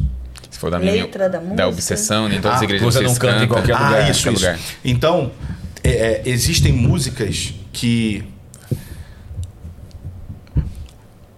Várias igrejas que sabem que essa música é nossa desejam que a gente esteja lá e cante essa música. Só que muitas das vezes o que a gente está percebendo para aquele ambiente não é avivamento. E aí a gente sabe que a gente vai frustrar o pastor da igreja que chamou. Porque ele queria muito que a gente cantasse. Só que nós não somos um artista que tá, tem um set list Sim, fechado sim. e que a gente vai cantar aquela música X porque o cara quer. Porque a gente está sentindo de cantar sobre a glória de Deus. E a Viva não vai entrar nisso. Isso é ter o discernimento do altar, saber o que Deus está querendo para aquele que Deus tá momento, querendo né? comunicar. Então, assim, coisa que a gente mais passa é a galera da igreja que manda mensagem antes. Já me manda o slide das músicas que vão cantar. Eu, assim, eu não sei qual música a gente vai cantar. eu tenho algumas músicas que a gente tem cantado. Sim, sim. Ah, e tem essas 10 músicas aqui que a gente tem ministrado ultimamente. Normalmente, Deus tem comunicado muito isso com a gente e é isso que a gente quer Vai transmitir. estar dentro disso Vai aí. estar dentro Ah. disso aqui, provavelmente. Mas eu não sei qual é a música. Então, por exemplo, a minha obsessão. Cara, eu acho que das músicas nossas, assim, que, que as pessoas conhecem mais, talvez seja a música que a gente menos canta. Menos canta. Por quê? Porque, cara, não faz sentido você cantar Sim. que ele é minha obsessão em um lugar onde não há fome por Deus. Exato. Onde tá todo mundo assim, apático, te olhando. Ou tá vibrando por causa do evento. Quando fazem de músicos, que às vezes pregadores não tem tanto isso quanto músicos, ministros de adoração, que é o lance do ai, eu quero ver ele, ai, eu quero não sei o que, essa, essa idolatria, Idolatria que existe. altar, né? E aí a pessoa se envolve com tua música, não porque tua música tá falando com ela, mas é porque ai, ele vai cantar aquela música. E, e aí é, a pessoa pode ter uma histeria cantar, pode estar aquele ambiente que tá todo mundo gritando, Ih! mas você olha para aquilo e fala assim, isso aqui não tá sendo gerado pelo Deus. O pessoal não tá nem prestando atenção no que tá cantando, isso frustra. Um exemplo, que é, isso, é- isso é muito comum, né? Então, por exemplo, se o Alessandro Vilas Boas, ele é, cantar Yeshua, mano, as pessoas vão cantar. E não necessariamente porque as pessoas estão entendendo naquele momento, estão, estão entregues a essa revelação. Sim. Mas porque elas gostam da música, então elas vão cantar alto. E aquilo pode maquiar um lugar. E o Alê sabe sobre isso, a gente conversa bastante sobre isso. Tipo, é, dá pra maquiar só porque o cara tá conhecido, então todo mundo gosta de cantar aquela música. Agora, a gente começou a cantar uma música dele que não é conhecida. E aí, e eu tava pensando nisso ontem. Assim, a gente tá cantando uma música dele que ninguém conhece ainda e que a galera tá reagindo normal. Eu sei que quando essa música dele Estourar? estourar, quando a gente ministra ela, a galera vai vir e aí isso vai revelar que, tipo assim, mano, a pessoa não tava tendo uma, uma, uma revelação da letra. E por Exato. isso ela se envolveu. Ela tá empolgada porque é uma música que ela curte. E é diferente. E se a gente não conseguir discernir, a gente vai achar que a gente tá bombando e a gente tá dando nada para as pessoas. A gente tá só dando um entretenimento e elas estão comendo essa isca. Elas podem cantar nossa música do mesmo jeito que eles podem cantar J Quest, sei lá, cantar qualquer outra coisa. Porque elas estão empolgadas. Rock in Rio, o pessoal tá lá, uh, e não tem Deus, eles estão empolgados com a música. Sim. Porque eles gostam da música. E não é essa reação que a gente quer que as pessoas tenham quando a gente ministra, mas sim de um lugar de revelação, de uma letra, de uma mensagem que está sendo passada e que está fazendo sentido para ela, né? É que as pessoas esqueçam quem tá no altar, né? E se lembrem de Deus no momento da adoração. né? Adoração a Deus. Exatamente. É, não tá nem na, no script aqui, mas uma curiosidade minha, como que vocês compõem? Como que vem a... Eu sei que a inspiração vem do pai, mas vocês compõem sempre juntos? Ou cada um faz uma parte? Como que é? Cara, varia bastante, assim. É, existem diversas situações. Por exemplo, é Aviva-nos, né? Foi uma canção que nós estávamos estudando sobre avivamento na, na nossa igreja local. O Mike, do que ainda fazia parte da, da nossa Essa igreja. música tem 10 anos? 2012. 11? É, É, tem tem mais de 12 10 anos. 12 já. anos. E a gente estava estudando sobre avivamento e a gente sentou e falou assim: vamos compor uma música para auxiliar essa mensagem? Sim. para a igreja local. para a igreja local. Então daí a gente sentou intencionalmente e compôs a Viva-nos. Tem outras músicas que surgem no turno. Né? Então, Minha Obsessão é um exemplo de uma música que surgiu num turno de adoração. A gente estava no turno de adoração com a palavra, meditando em Apocalipse 4 e 5. Então, o ambiente do trono de Deus, o mar de vidro, os serafins. E a gente começou a cantar aquele texto, a orar, né? E a, a, a observar esse ambiente do trono de Deus. Aí o guitarrista começou a fazer. E aí eu. Não há nada mais belo para olhar. É, é, acompanhando o guitarrista, porque a gente estava olhando o trono de Deus. A gente ficou uma meia hora só cantando Não há nada mais belo para olhar. Porque a gente estava antes com o intercessor orando sobre a beleza desse Deus e a gente estava imerso nesse lugar de acho que teu trono, imaginando tudo ali, Apocalipse 4 e 5. E isso gerou. Aí, Salmo 63, né? Tipo, guardada devida proporções, obviamente. Isso gerou, essa contemplação gerou uma resposta. Que resposta foi essa? Cara, não há nada mais belo pra gente ver. E a gente começou a cantar isso, a gente ficou meia hora. Aí é o lance da meia hora cantando. Sim. Aham. Por um momento propício, Exato, né? não tinha o que cantar. Até depois de meia hora. E quando eu te vejo, eu não quero mais as paixões desse mundo. Tipo assim, porque quando você está diante da presença de Deus, você, você fica tão maravilhado que você. Eu não sei se vocês já pensaram isso, mas de vez em quando eu penso. Quando a presença de Deus está muito forte, está tendo. O negócio está muito intenso, você fica assim, gente, como é que eu consigo às vezes pensar em pecado, meu irmão? Exato. Diante de um ambiente desse. Caramba, eu queria ficar nesse ambiente a minha vida a vida inteira. Que eu nunca mais ia pensar em Aham. pecar na vida, mas não dá. o homem é mal. E aí tu fica nesse. Um dia a gente vai conseguir. Mas você começa, tipo, não, é, quando eu te vejo, eu não quero mais as paixões desse mundo. Você é a minha obsessão. Então surgiu de um turno, né? A Surgiu gente tá meditando turno. coletivamente. Então surgiu esse coro e daí em casa depois a gente compôs o resto.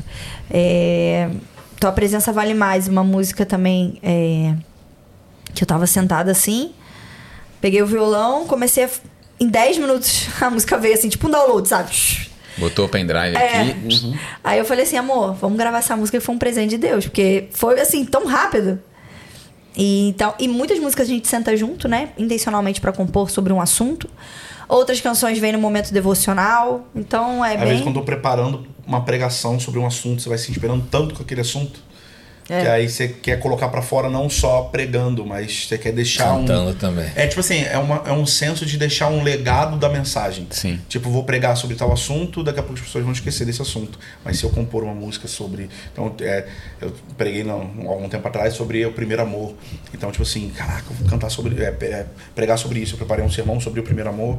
E eu falei assim, cara, eu vou compor uma música sobre isso. Porque para que isso seja uma mensagem, não só que as pessoas vão ouvir as palavras, mas que isso. É, é, eles vão estar sempre voltando a pensar nisso, né? Então. É, quem fazia muito isso era Lutero, né?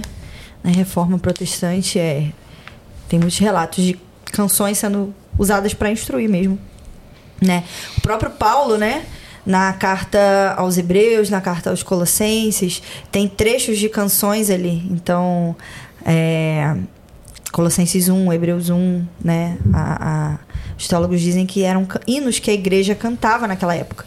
Então, Paulo estava usando daqueles próprios hinos para construir um argumento teológico a respeito de quem Cristo era. Olha que legal, né? Legal. Legal. É, tem até uma canção do F-Hop com Marco Teles que eles cantam é, Lembrem da canção, Cristo é o retrato de Deus. Lembrem da canção, que canção? Aquela que Paulo disse lá em Colossenses. Colossenses 4, e o nome é? da música é Colossenses Colossenses e suas linhas de amor. Colossenses, é. É, então assim, é muito muito legal, porque como a, a, a canção é instrutiva, né? Como na história. Deus ama a música É. e usa a música.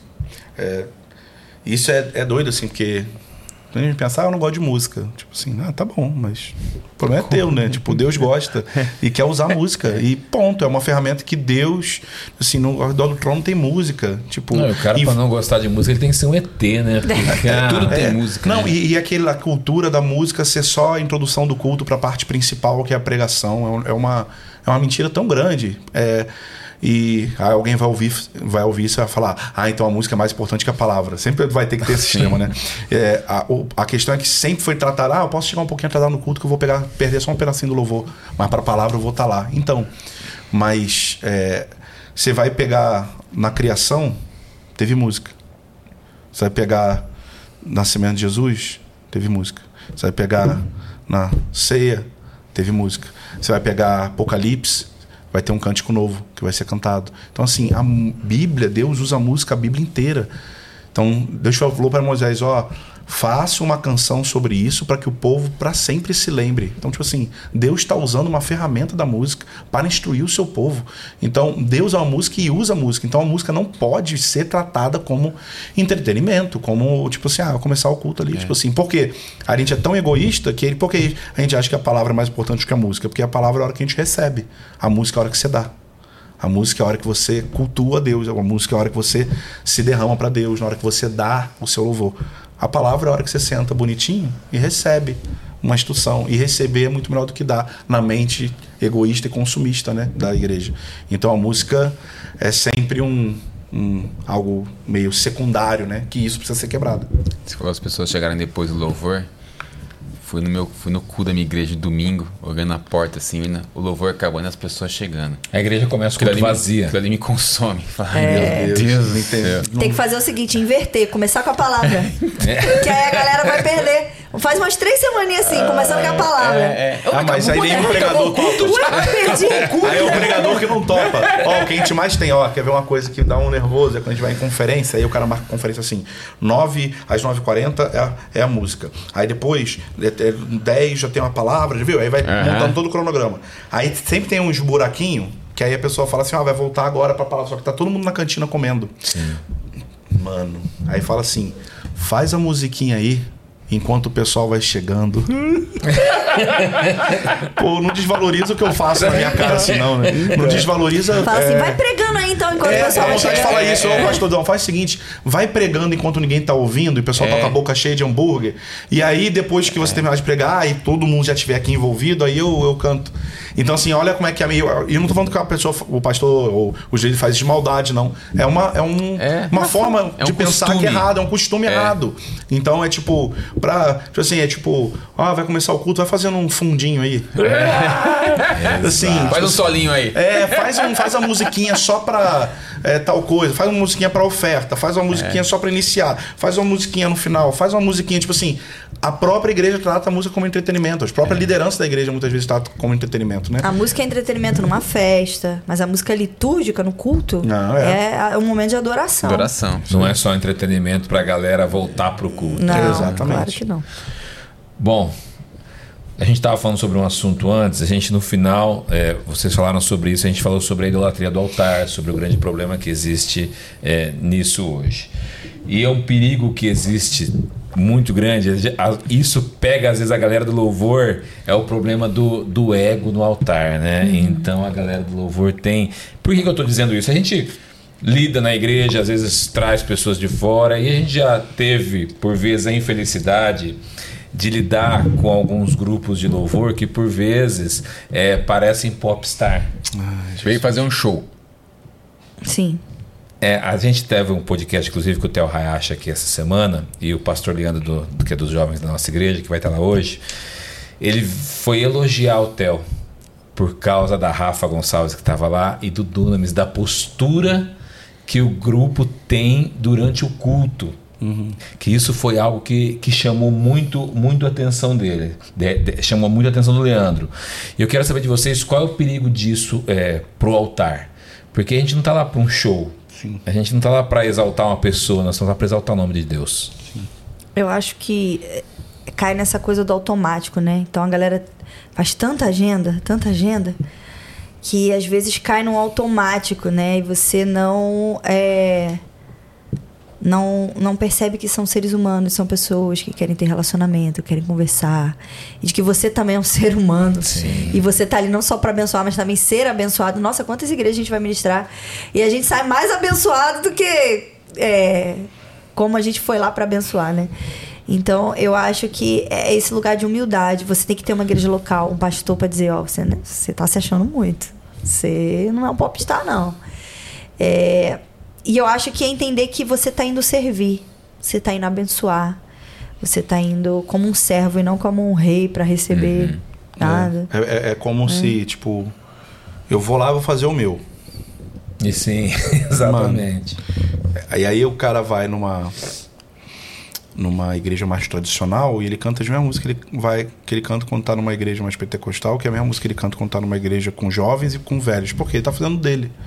Cara, se a gente vai no, a gente já foi 500 vezes em igrejas que a gente via que existiam mais idosos. Cara, a gente cantava umas músicas antigas É, com a mesma essência da mensagem do que a gente ia falar. Eu cantar que, sei lá, do amor de Deus com uma música nova que a garotada conhece, ou com uma música antiga, eu tô falando a mesma mensagem. Sim. Então, tipo assim, vamos servir esses irmãos. Porque eu não quero que esses senhores e senhoras fiquem deslocados. A, minha, a, nossa, a nossa posição aqui é auxiliar eles para que a gente entre juntos em um lugar de conhecer mais a Deus. Então, assim, cara, eu queria tanto cantar essa música. Mas eu vou abrir mão dela, porque eu vim pra servir, não vim pra, pra dar meu show e mostrar como que é legal quando a gente canta ela. Então, vamos cantar. Não é um sacrifício pra gente, porque a gente ama música antiga, né? Então, tipo assim, a gente, adora. a gente adora música antiga. Então, tipo, vamos cantar essas músicas antigas, que eu acho que isso vai conectar essa igreja. Tem músicas, tipo assim, teologicamente ela é correta, mas são músicas que eu não gosto muito. É, no- às vezes novas, que estão meio que começando até a bombar. E, mas a letra não tem nada errado, e ela é bíblica. E às vezes, se você cantar ela, você serve um, uma- um encontro de jovens, onde aquela letra pode conectar o coração deles a Deus. Então, assim, a gente tem que abrir mão da nossa. Até. Assim, cara, eu não queria cantar essa música, porque eu acho ela, sei lá, não cantaria, não botaria meu repertório, mas ela não tem nada de errado, teologicamente ela é boa. É, era um gosto pessoal, musical meu, mas eu tô vindo para servir pessoas. Então, é, por isso que 99% das vezes a gente chega numa igreja sem nem saber quais músicas exatamente a gente vai tocar. Por quê? Porque a gente quer chegar, a gente quer ter contato com as pessoas, a gente quer entender quem elas são, o que, que elas creem, o que, que elas estão construindo já como igreja, como que as pessoas estão chegando. Então a gente está observando isso o tempo todo. Tipo assim, qual é a linha teológica dessa igreja? É, até hoje à noite, quando eu vou pregar um assunto, e a pessoa que me mandou mensagem falou assim: mano, vocês creem nisso aqui? É o Lucas. Ele falou. Tiro limpo, Ele ele falou. tiro limpo. Era o tiro livre? Não sabia que era o tiro livre. Falei assim, mano, vocês creem nisso aqui? Vocês creem naquilo lá? Por quê? Porque, cara, eu não tô indo lá poder fazer o meu e falar minhas coisas polêmicas depois o pastor que se vira. Eu quero construir a partir de uma coisa que, que, faça sentido para a igreja. Então, lógico, se eu não creio igual, eu vou falar sobre outra coisa. eu Não vou pegar Não é aquele que nem eu ponto. no dia que orei em línguas na Batista tradicional, né? Pô, só que ela não sabia, né, velho? Ficou Ai, sozinha. meu Deus, cheguei pra, cheguei pra ministrar na igreja. Ficou sozinha. Não, a igreja tinha a maior cara de moderna, assim, cara. Eu falei, pô, aqui é Batista renovada, né? não é. Aí comecei a cantar em línguas. Falei, irmãos, vamos cantar em línguas. Ainda chamou ainda. Aí, eu, meu Deus! Nunca mais voltaremos, já despede essa igreja. Nunca mais entraremos voltei nesse lugar. Você sabia que não era. Eu sabia. E aí, como é que avisa na hora? Amor. como é que faz esse gesto de não falar em línguas aqui? Foi esse dia, Nossa, foi que engraçado. Aí, mano, é todo mundo parado assim, olhando. Assim, tomara É, eu percebi que a galera não entrou muito na vibe, É, né? Aí eu vamos mudei pra. logo. Segue, segue. Aí segue. vem que alguns lugares paradinhos que começaram a É, vai tinha uns, uns escondidos ali. Mas tipo, só pra fechar essa pergunta, tem a ver com o pastoreio do coração. Porque não tem a ver também, eu falei, né, que às vezes a pessoa entra no automático por causa do número de agendas. Mas é, existem muitas pessoas, é, artistas até, assim, renomados no gospel, que todo mundo fala, cara, que pessoa humilde. Que pessoa. Então, assim, tem a ver com o coração. É o pastoreio do É coração, é maturidade. Sabe? Então é isso. Eu lembro quando a gente começou, cara, ninguém conhecia zero. Da gente. Já- Hoje a gente já não é hiper conhecido, mas, tipo, há, sei lá, 12 anos atrás a gente ia pra pequenas igrejas ministrar, junto com o Mike Duke. E aí, quando a gente saía, é, tipo assim, o louvor tinha sido muito bom e a galera, tipo assim, vinha elogiar, cara, foi muito bom, vocês são uma benção e aquele negócio todo. E a gente saía de lá, eu lembro que um dia a gente entrou no carro e o Michel falou, tipo assim, e aí, como é que tá o coração de vocês? Vocês receberam muitos elogios. Como é que tá isso? Como é que vocês estão lidando com isso? E é isso, cara. Tipo, porque se ele perceber que a gente af- afagou nosso ego, tipo, opa, Cara, o músico tem que ser pastoreado. ba- artista é um baixa a bicho. bola, mano. Baixa a bola. Artista é um bicho. complicado. Complicado. Então, assim, Tem que ser pastoreado. Alguém precisa tacar o dedo nessa ferida e, tipo assim, não quero fazer agenda, não vou fazer agenda, não. Fica aqui um pouquinho. A gente, faz, a gente tem feito podcast com pessoas, poxa, que são conhecidas do, do, do meio gospel. O que as pessoas sempre perguntam pra gente na igreja, sabe o que é? Como ele é. É. É, primeira coisa. Ou ele é, um, ele é legal, ou ele é gente boa. Cara, graças a Deus, do, ó, dos todos os episódios que nós fizemos até agora, a gente só foi bem surpreendido por todos. Graças Só a aquele Deus. que você me falou que não, né? É, zoando. aquele que deixaram. Eu ia falar aquele de ontem. Só aquele que pegou o livro de mar.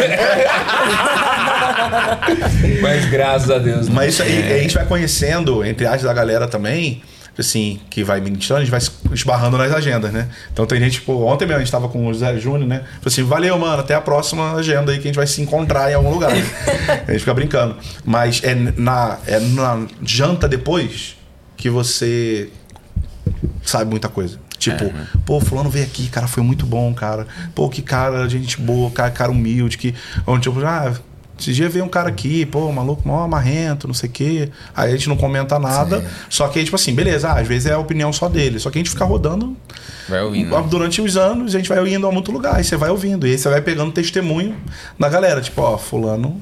Cara, já fui em várias igrejas que ele não volta Exato. por causa disso, disso, disso. Ou, cara, tem pessoas que são hiper amadas em todo lugar que vai, porque são pessoas simples, são pessoas acessíveis, são pessoas, tipo, comuns, né, bicho? Pô, o Theo Hayashi veio aqui antes de ontem. Pô, eu sempre tive vontade de conhecê-lo pessoalmente, não tinha tido oportunidade ainda, porque o ministério dele me inspira muito com a de missões. Sim.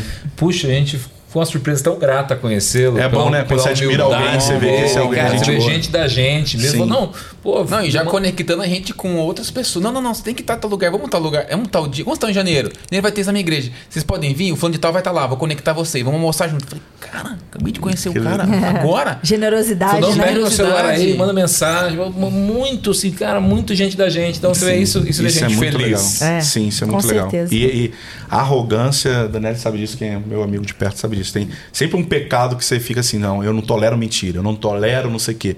O meu é arrogância. Gente, eu tenho muita dificuldade. E a, gente tá num meio que é de músicos, artistas, que é, é, parece que Deus colocou para eu me tratar mesmo. Porque a arrogância, tipo assim, ter alguém que se sente melhor do que os outros e fala de cima para baixo é um negócio que. É, complicado. Que já, assim, mano, esse, esse aí é o, é o cara no meu pé de ter que perdoar, né, bicho? Você é arrogante demais. Eu vou fazer uma última pergunta, porque a gente tá quase na hora para ir pro culto. Sabe que já, Tem que passou, passar já som. passou 90 minutos que a gente tá sentado aqui. né? É muito nem rápido. Tá o, tá o cronômetro ali tá atrás. uns 40 minutinhos. 90 É, boa, minutos. né? Nossa, e se deixar vai até. E eu vou fazer uma pergunta que foi o Jean, que é o, o ministro de louvor da nossa igreja, que ele leu o livro. Na verdade, a gente queria que ele estivesse aqui no podcast, porque ele é o cara que domina louvor na igreja, Ah, é que muito legal. bom. Só que ele teve uma reunião, não pôde vir, mas Vai ele estar lá mandou... hoje à noite. Ah, legal. Tá. Ele mandou duas perguntas, mas uma já foi respondida aqui, então eu vou fazer a outra que ele mandou. Ele diz assim: primeiro Crônicas 25:1, Davi juntamente com os chefes do serviço separou para o ministério os filhos de Asaf, de Emã e de Gedutum, para profetizarem com harpas, liras e símbolos. Profetizar com instrumentos é dom ou desenvolve-se? Se é desenvolvível, como fazer? Tá. Pergunta boa, velho. Muito bom. Não, não é porque tá escrito isso no livro. música, é. E aí, é. um assunto que realmente é muito legal. a- se desenvolve, tá? E é um dom. Profecia é um dom, né? Mas a Bíblia fala que nós devemos buscar ardentemente os dons espirituais, principalmente de profetizar. Não é isso? Ele que é o professor de dons. Sim. E, mas quando a gente fala sobre profetizar com música ou profetizar com instrumentos, o que a gente quer dizer? A gente quer que é dizer que é, nós devemos tocar e cantar canções que vão proporcionar à igreja um encontro com o Senhor. Porque que, o que, que é a profecia? É ouvir a voz de Deus e transmitir ao povo. Isso é a profecia.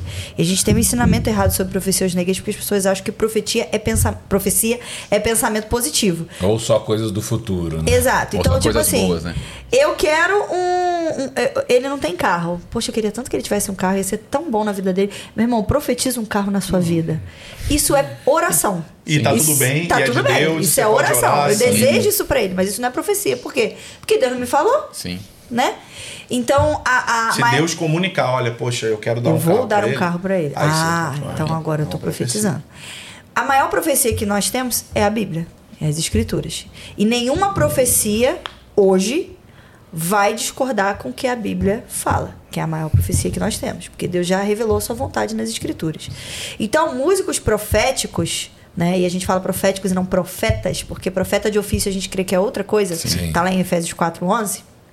Músicos proféticos são aqueles que vão proporcionar à igreja um ambiente de revelação da palavra de Deus. E eles vão falar do passado, do presente e do futuro. Então, o que Deus fez, que Deus está fazendo hoje e o que Deus fará, que também já está escrito em Apocalipse e em vários outros textos da Bíblia. Então, a música profética ela guia a igreja até a vontade do Senhor. E ela proporciona um ambiente de contemplação de quem Deus é. Então, por exemplo, o exemplo que a gente deu aqui. Deus, nesse culto, o pastor vai pregar sobre arrependimento. Pô, depois da palavra a gente vai entrar com uma música. O pastor pregou sobre arrependimento. A gente vai entrar cantando sobre alegria. É. então, a gente vai tocar de uma forma com que o ambiente concorde com a mensagem que está sendo pregada. Então, é, é, no momento da música, a mesma coisa. Então, o que, que a gente está percebendo? Então, que tipo de som a gente pode fazer que vai concordar com isso? Um som que liberta pessoas, um som que quebra sofismas da mente. Isso é profetizar com, é, com os instrumentos. Quando Davi coloca músicos e cantores para profetizar, o que, que esses cantores faziam? Esses cantores cantavam dos feitos do Senhor. E eles instruíam a, a, a igreja, né? o povo, é, sobre os feitos do Senhor. E eles também se direcionavam ao Senhor, exaltando ao Senhor. E Davi, é, é, ele é inspirado por Samuel. E Samuel tinha uma escola de profetas, e esses profetas também cantavam e tocavam. Então, o que, que esses profetas cantavam e tocavam? Eu imagino que era sobre os feitos do Senhor, sobre aquilo que o Senhor fazia e continuaria fazendo. Sim, é. Você pegar na história, no Brasil, história recente, tá? A gente poderia vir lá de trás, mas vamos aqui, por exemplo, década de 90. É... Se hoje a gente quiser cantar uma música em um culto sobre guerra, sobre Deus de guerra, qual música você lembra sobre guerra? Tem alguma música nova que você lembra sobre esse assunto? Que música a gente vai puxar se a gente tivesse que puxar uma música de guerra? Provavelmente ia ser uma música lá da década de 90. Não tô lembrando. É, tô forçando é um mesmo. tempo de guerra. É, Houve-se o júbilo de todos os povos, os reis se dobraram ao Senhor. Mas o que? É, ah, ah tem muita, muita, muita, o muita. O nosso general, general é, é Cristo. É. Década de 90. É. Então lá se estava se compondo muita guerra. Lá também estava se compondo muito sobre comunhão. Como é precioso, irmão, estar bem junto. A aliança do Senhor. Muitas músicas de comunhão. Aí você passa uns 10 anos, você vai para 2000 ali. Aí 2000 já não estava mais cantando música de, de comunhão e a ênfase já não era mais de música de comunhão e guerra. Por quê? Ah, porque cansou e foi fazer outra coisa? Porque Deus estava gerando nos anos 90 uma mensagem na igreja que falava sobre isso, sobre sermos um exército. Avançar. Avançar. Falava sobre ter comunhão, ser corpo. Então, música de, de, de é, ceia, sempre a gente vai pegar uma música lá de trás. Sempre a gente pega Ou Emaús do Morado. Ou Emaús do Morado é. que veio para salvar, fica mais recente. Mas sempre ela está. Por quê? Porque lá você vai achar várias, porque era uma ênfase que a gente crê que o Espírito estava dando naquela, naquele tempo no Brasil. E aqueles ministros proféticos, aqueles ministros músicos proféticos, conseguiam ouvir a voz de Deus e, e captar, cara, a ênfase que o Espírito está dando nesse tempo é sobre esse assunto. A gente vai ver isso 10 anos depois, nos anos 2000. Intimidade. Intimidade. Então, era músicas de de amor por Jesus. De entrega, Cirilo. de noiva. Cirilo, Somos Sua Noiva, David Killa, Casa de Davi. Eu, quando me converti, era isso que rolava. 2009. Senhor Jesus, quero beijar seus pés. Então, assim, principalmente no início dos anos 2000, vieram, vieram músicas que, às vezes, se hoje a gente quiser cantar, a gente vai ter que recorrer a essas. Se a gente uhum. quiser cantar essa música de intimidade, sobre Somos Sua Noiva. Então, era uma, uma outra ênfase que a gente percebeu. Não é que os compositores fizeram uma mega reunião gigante e falaram, gente, esse, a partir de agora nós vamos só sobre sobre. Não é isso. É o músico, ele. É, os ministros entenderem a ênfase que o Espírito está dando para aquele tempo. E aí a parada é: hoje qual é? Qual é o som que Deus está liberando hoje sobre a nossa nação? Então a gente vai ver muitas músicas sobre volta de Jesus, Maranata. A gente, tipo assim, ah, virou modinha cantar sobre Jesus. Assim como virou modinha cantar sobre é, é, intimidade, assim como virou modinha cantar sobre exército. É modinha, será? Lógico, muita gente embarca Sim. na onda pela moda. Mas a, a questão é, talvez o Espírito Santo está tá, é, liberando uma ênfase e tem músicos proféticos nesse sentido, que conseguem ouvir a voz de Deus, entender os tempos, discernir é, o que passou, onde a gente está, para onde nós vamos, e falar assim, cara, eu acho que o que Deus está gritando sobre a nossa nação hoje é essa mensagem geral aqui. Então vamos compor sobre isso. Então acho que é, o músico é, profético fala muito sobre isso, sobre um discernimento de tempo, é, que é isso que eu falei agora, e um discernimento de ambiente, que é o que eu falei da questão do vai cantar música de alegria na reunião de arrependimento. Então é o cara que sabe é, ser sensível à voz de Deus para entender o que ele está falando numa época e em um ambiente, num culto específico. É, e, e é possível treinar músicos para isso passa Sim. primeiro ensino das escrituras muito porque como eu disse a maior profecia que nós temos é a Bíblia é, então é, precisa ser ninja preto na, na Bíblia treinar seu instrumento porque você tem que conseguir captar aquilo que você é, traduzir aquilo que você recebeu né de forma é, inteligível para as pessoas através do seu instrumento e esse, esse discernimento de ambiente e tudo mais. É isso. E isso é treinado. Né? Aí, Jean, então. Jean, Jean. Você, não tá, tá treinando aqui, a galera aí, ó. Aí. Pega a dica aí, hein? Fica a dica. Pergunta bônus pra gente fechar. Pergunta bônus. Pergunta bônus. É. Vai zerar, né, Gustavo? Vai, A gente é. vai zerar o cronômetro. Que isso, é que comprar um cronômetro. Que, que, só vai até... Não, 99. 99 é pouco E a hora que der 99, 99, 99, ele dá um berro. Aí desligou. eu ia dar... Eu tava olhando ali, aqui. Eu tava olhando aqui, pensei que era uma bomba. É, assim, esse meu Deus um vai break estourar. aqui, Gustavo, liga aí. Cenário apocalíptico, volta de Cristo, a gente tá aqui, bicho tá pegando, nós somos pós-tribulacionistas, então pra gente a gente tá no meio da tribulação e vocês precisam escolher dois livros na prateleira de vocês pra levar junto. Eita! Eu já dei, já dei um spoiler pra vocês antes. Já prepara aí. Sem Bíblia, a Bíblia já tá junto. É, a peguei Bíblia esse tá spoiler. inclusa, Eu não? não peguei a dica. mais ou menos. Eu não peguei a dica. quais seriam os livros? Nossa. Então, é, é, é brabo, né? Porque, tipo, cada época da tua vida, um livro marca e não tem necessariamente a ver se o quão bom teologicamente Sim, ele é ou não. sim. Mas dois que te marcaram. Não, mas assim, se o mundo tá. Se você tá na tribulação, tem que ser um livro que te Exatamente. ajude. É. Né? Eu tô É, pensando você nesse tá- cenário. aí você eu não já tô tá- pensando. Começar um novo Você já ficou muito profunda já. Eu não tô pensando assim, o livro que você Muito mais gostou. É, não. você já tá muito Eu tô pensando, o livro que eu tenho que levar pra, pra, pra me ajudar nesse tempo de tribulação. Então, é, eu não. Ah, explodiu mesmo assim, velho. Explodiu, velho. Explodiu desligado, velho. É, é um sinal, né? Então, é, eu falaria um primeiro, porque assim, o início da jornada é, é um- Assim, eu nasci em um lar cristão, meu pai é pastor e tal, mas eu creio que eu tive uma conversão ali com os 10 anos, mas não comecei a ler com 10 anos de idade, né? Então, é, existem coisas que eu acho que são muito importantes no início da jornada que me fizeram ler tantas outras coisas até melhores depois. Mas que eu só li essas coisas depois porque eu li por causa dos primeiros livros que eu li antes, que me inspirou a prosseguir e estar aqui até hoje. Então, é, eu acho que um livro que eu botaria era Caça, é, Caçador de Deus, Caçadores de Deus. Já é o terceiro Tommy essa Tine. semana que fala. Sério? Olha aí. Tem o Hayashi, inclusive, falou. Hayashi, o Mike também. o Mike Mike, falou, né? o Mike falou, o Mike falou e você falou. Então, é, Caçadores de Deus foi um livro que marcou é, tremendamente uma geração ali. Foi um dos primeiros que eu li É, também. então, é um livro que.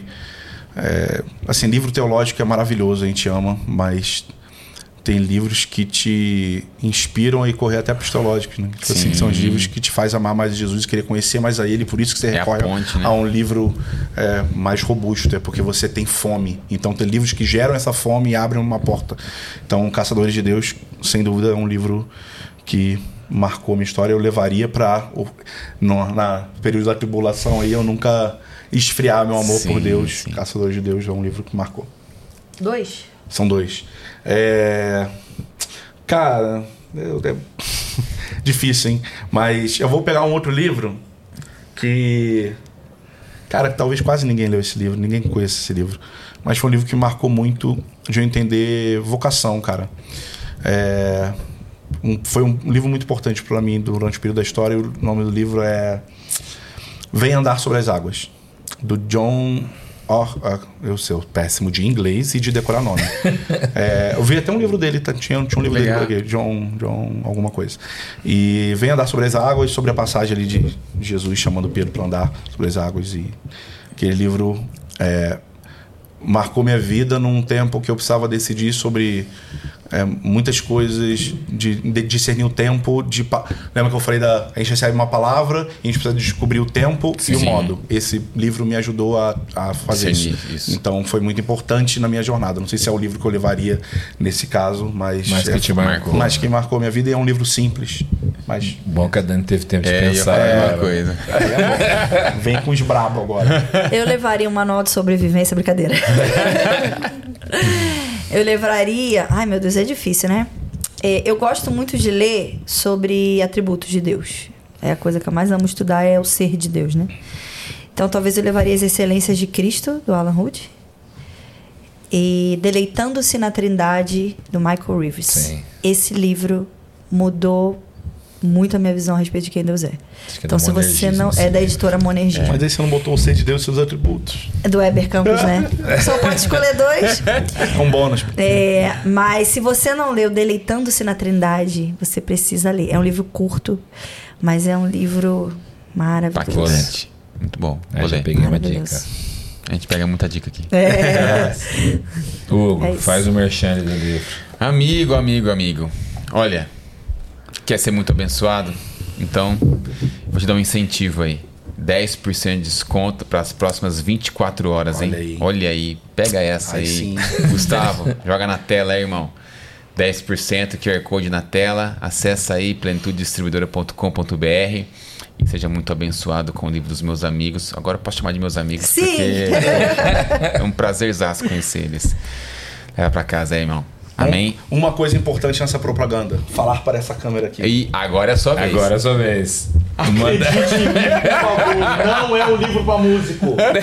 músico tem que comprar também, mas não é um livro pra músico. Esse é o nosso maior desafio Não a gente é porque isso. eu fiz a leitura dinâmica e para fazer o podcast e não é pra música. Não é pra músico. É. um livro que o nome poderia ser, que era o primeiro nome que eu queria dar pra esse livro, era Respondendo à Glória de Deus. Esse deveria ser um, um bom nome. nome pra esse livro, porque fala sobre conhecer os atributos de Deus, quem ele é E e como respondemos Como igreja. como igreja coletivamente a isso. Então não, é, não tem nada a ver Sim. com música, é, não tem instrução para líder de louvor, como liderar a adoração, Sim. não é sobre isso. É sobre como um cristão deve conhecer a Deus e como que Deus deseja que você responda. Então assim, é, Caim e Abel entregaram uma oferta para Deus. Deus aceitou a dos dois? Não. Não. Então Deus não aceita a resposta que você quer dar. Ele aceita a resposta que ele quer receber. Então qual é o tipo de resposta que Deus quer que o seu povo dê sobre a revelação de quem ele é? Então o livro é basicamente é sobre isso aqui. E obviamente que a gente vai falar é, desse contexto de música na igreja local, mas com a- um fundamento de conhecer quem Deus é e responder a esses atributos. Uau, top.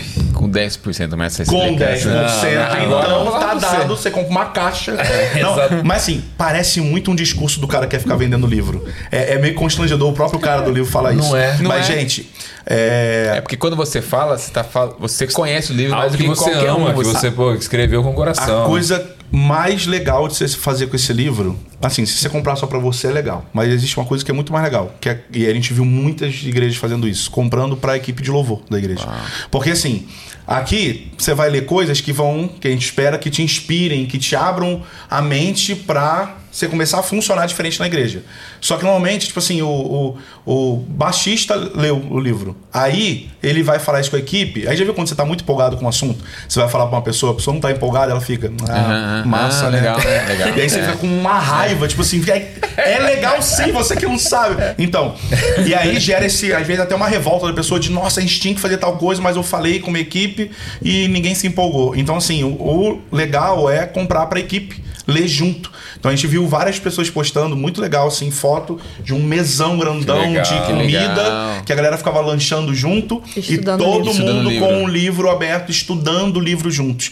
E aí você vai gerando uma, uma mentalidade coletiva. Tipo, nossa, agora vamos discutir sobre isso. O que vocês pensam sobre isso? Cara, então agora a gente amadureceu e tá pensando sobre isso nesse assunto. Agora nós como equipe dessa igreja. E aí se o pastor tiver nesse grupo aí, melhor ainda. Vocês trabalham em conjunto para poder mudar uma uma uma é, um hábito da igreja. Então, é, eu aconselho muito a você não comprar ali sozinho, ser a parte da equipe de louvor, mas comprar para a equipe. sua equipe estudar junto. Acho que Ótimo. pode ser Top. ajudar bastante. Que benção, meus amigos. Bom, Olha, por mim eu ficaria aqui mais umas duas horas a gente conversando. vocês estão no hall de pessoas assim que eu tive um prazer de conhecer. Ah, também. a gente vai ter mais tempo agora durante a É, noite na igreja, mas é, já quero dar, falar de antemão já que, poxa, Obrigado. Nossa, que Foi uma bom. benção. deleite Muito conhecer bom. A vocês. gente Você ama vê? conhecer vocês também. É, a- é a primeira vez que a gente fala sobre esse assunto aqui, então já a gente Oh, começou com chave legal. de ouro, né? Sim, sim, Que sim. bom, cara. Foi Muito muito, leve, muito gostoso de gravar. Que bom, cara. Vamos terminar orando? Vocês podem orar pelas pessoas que vão assistir esse podcast, Claro. pelos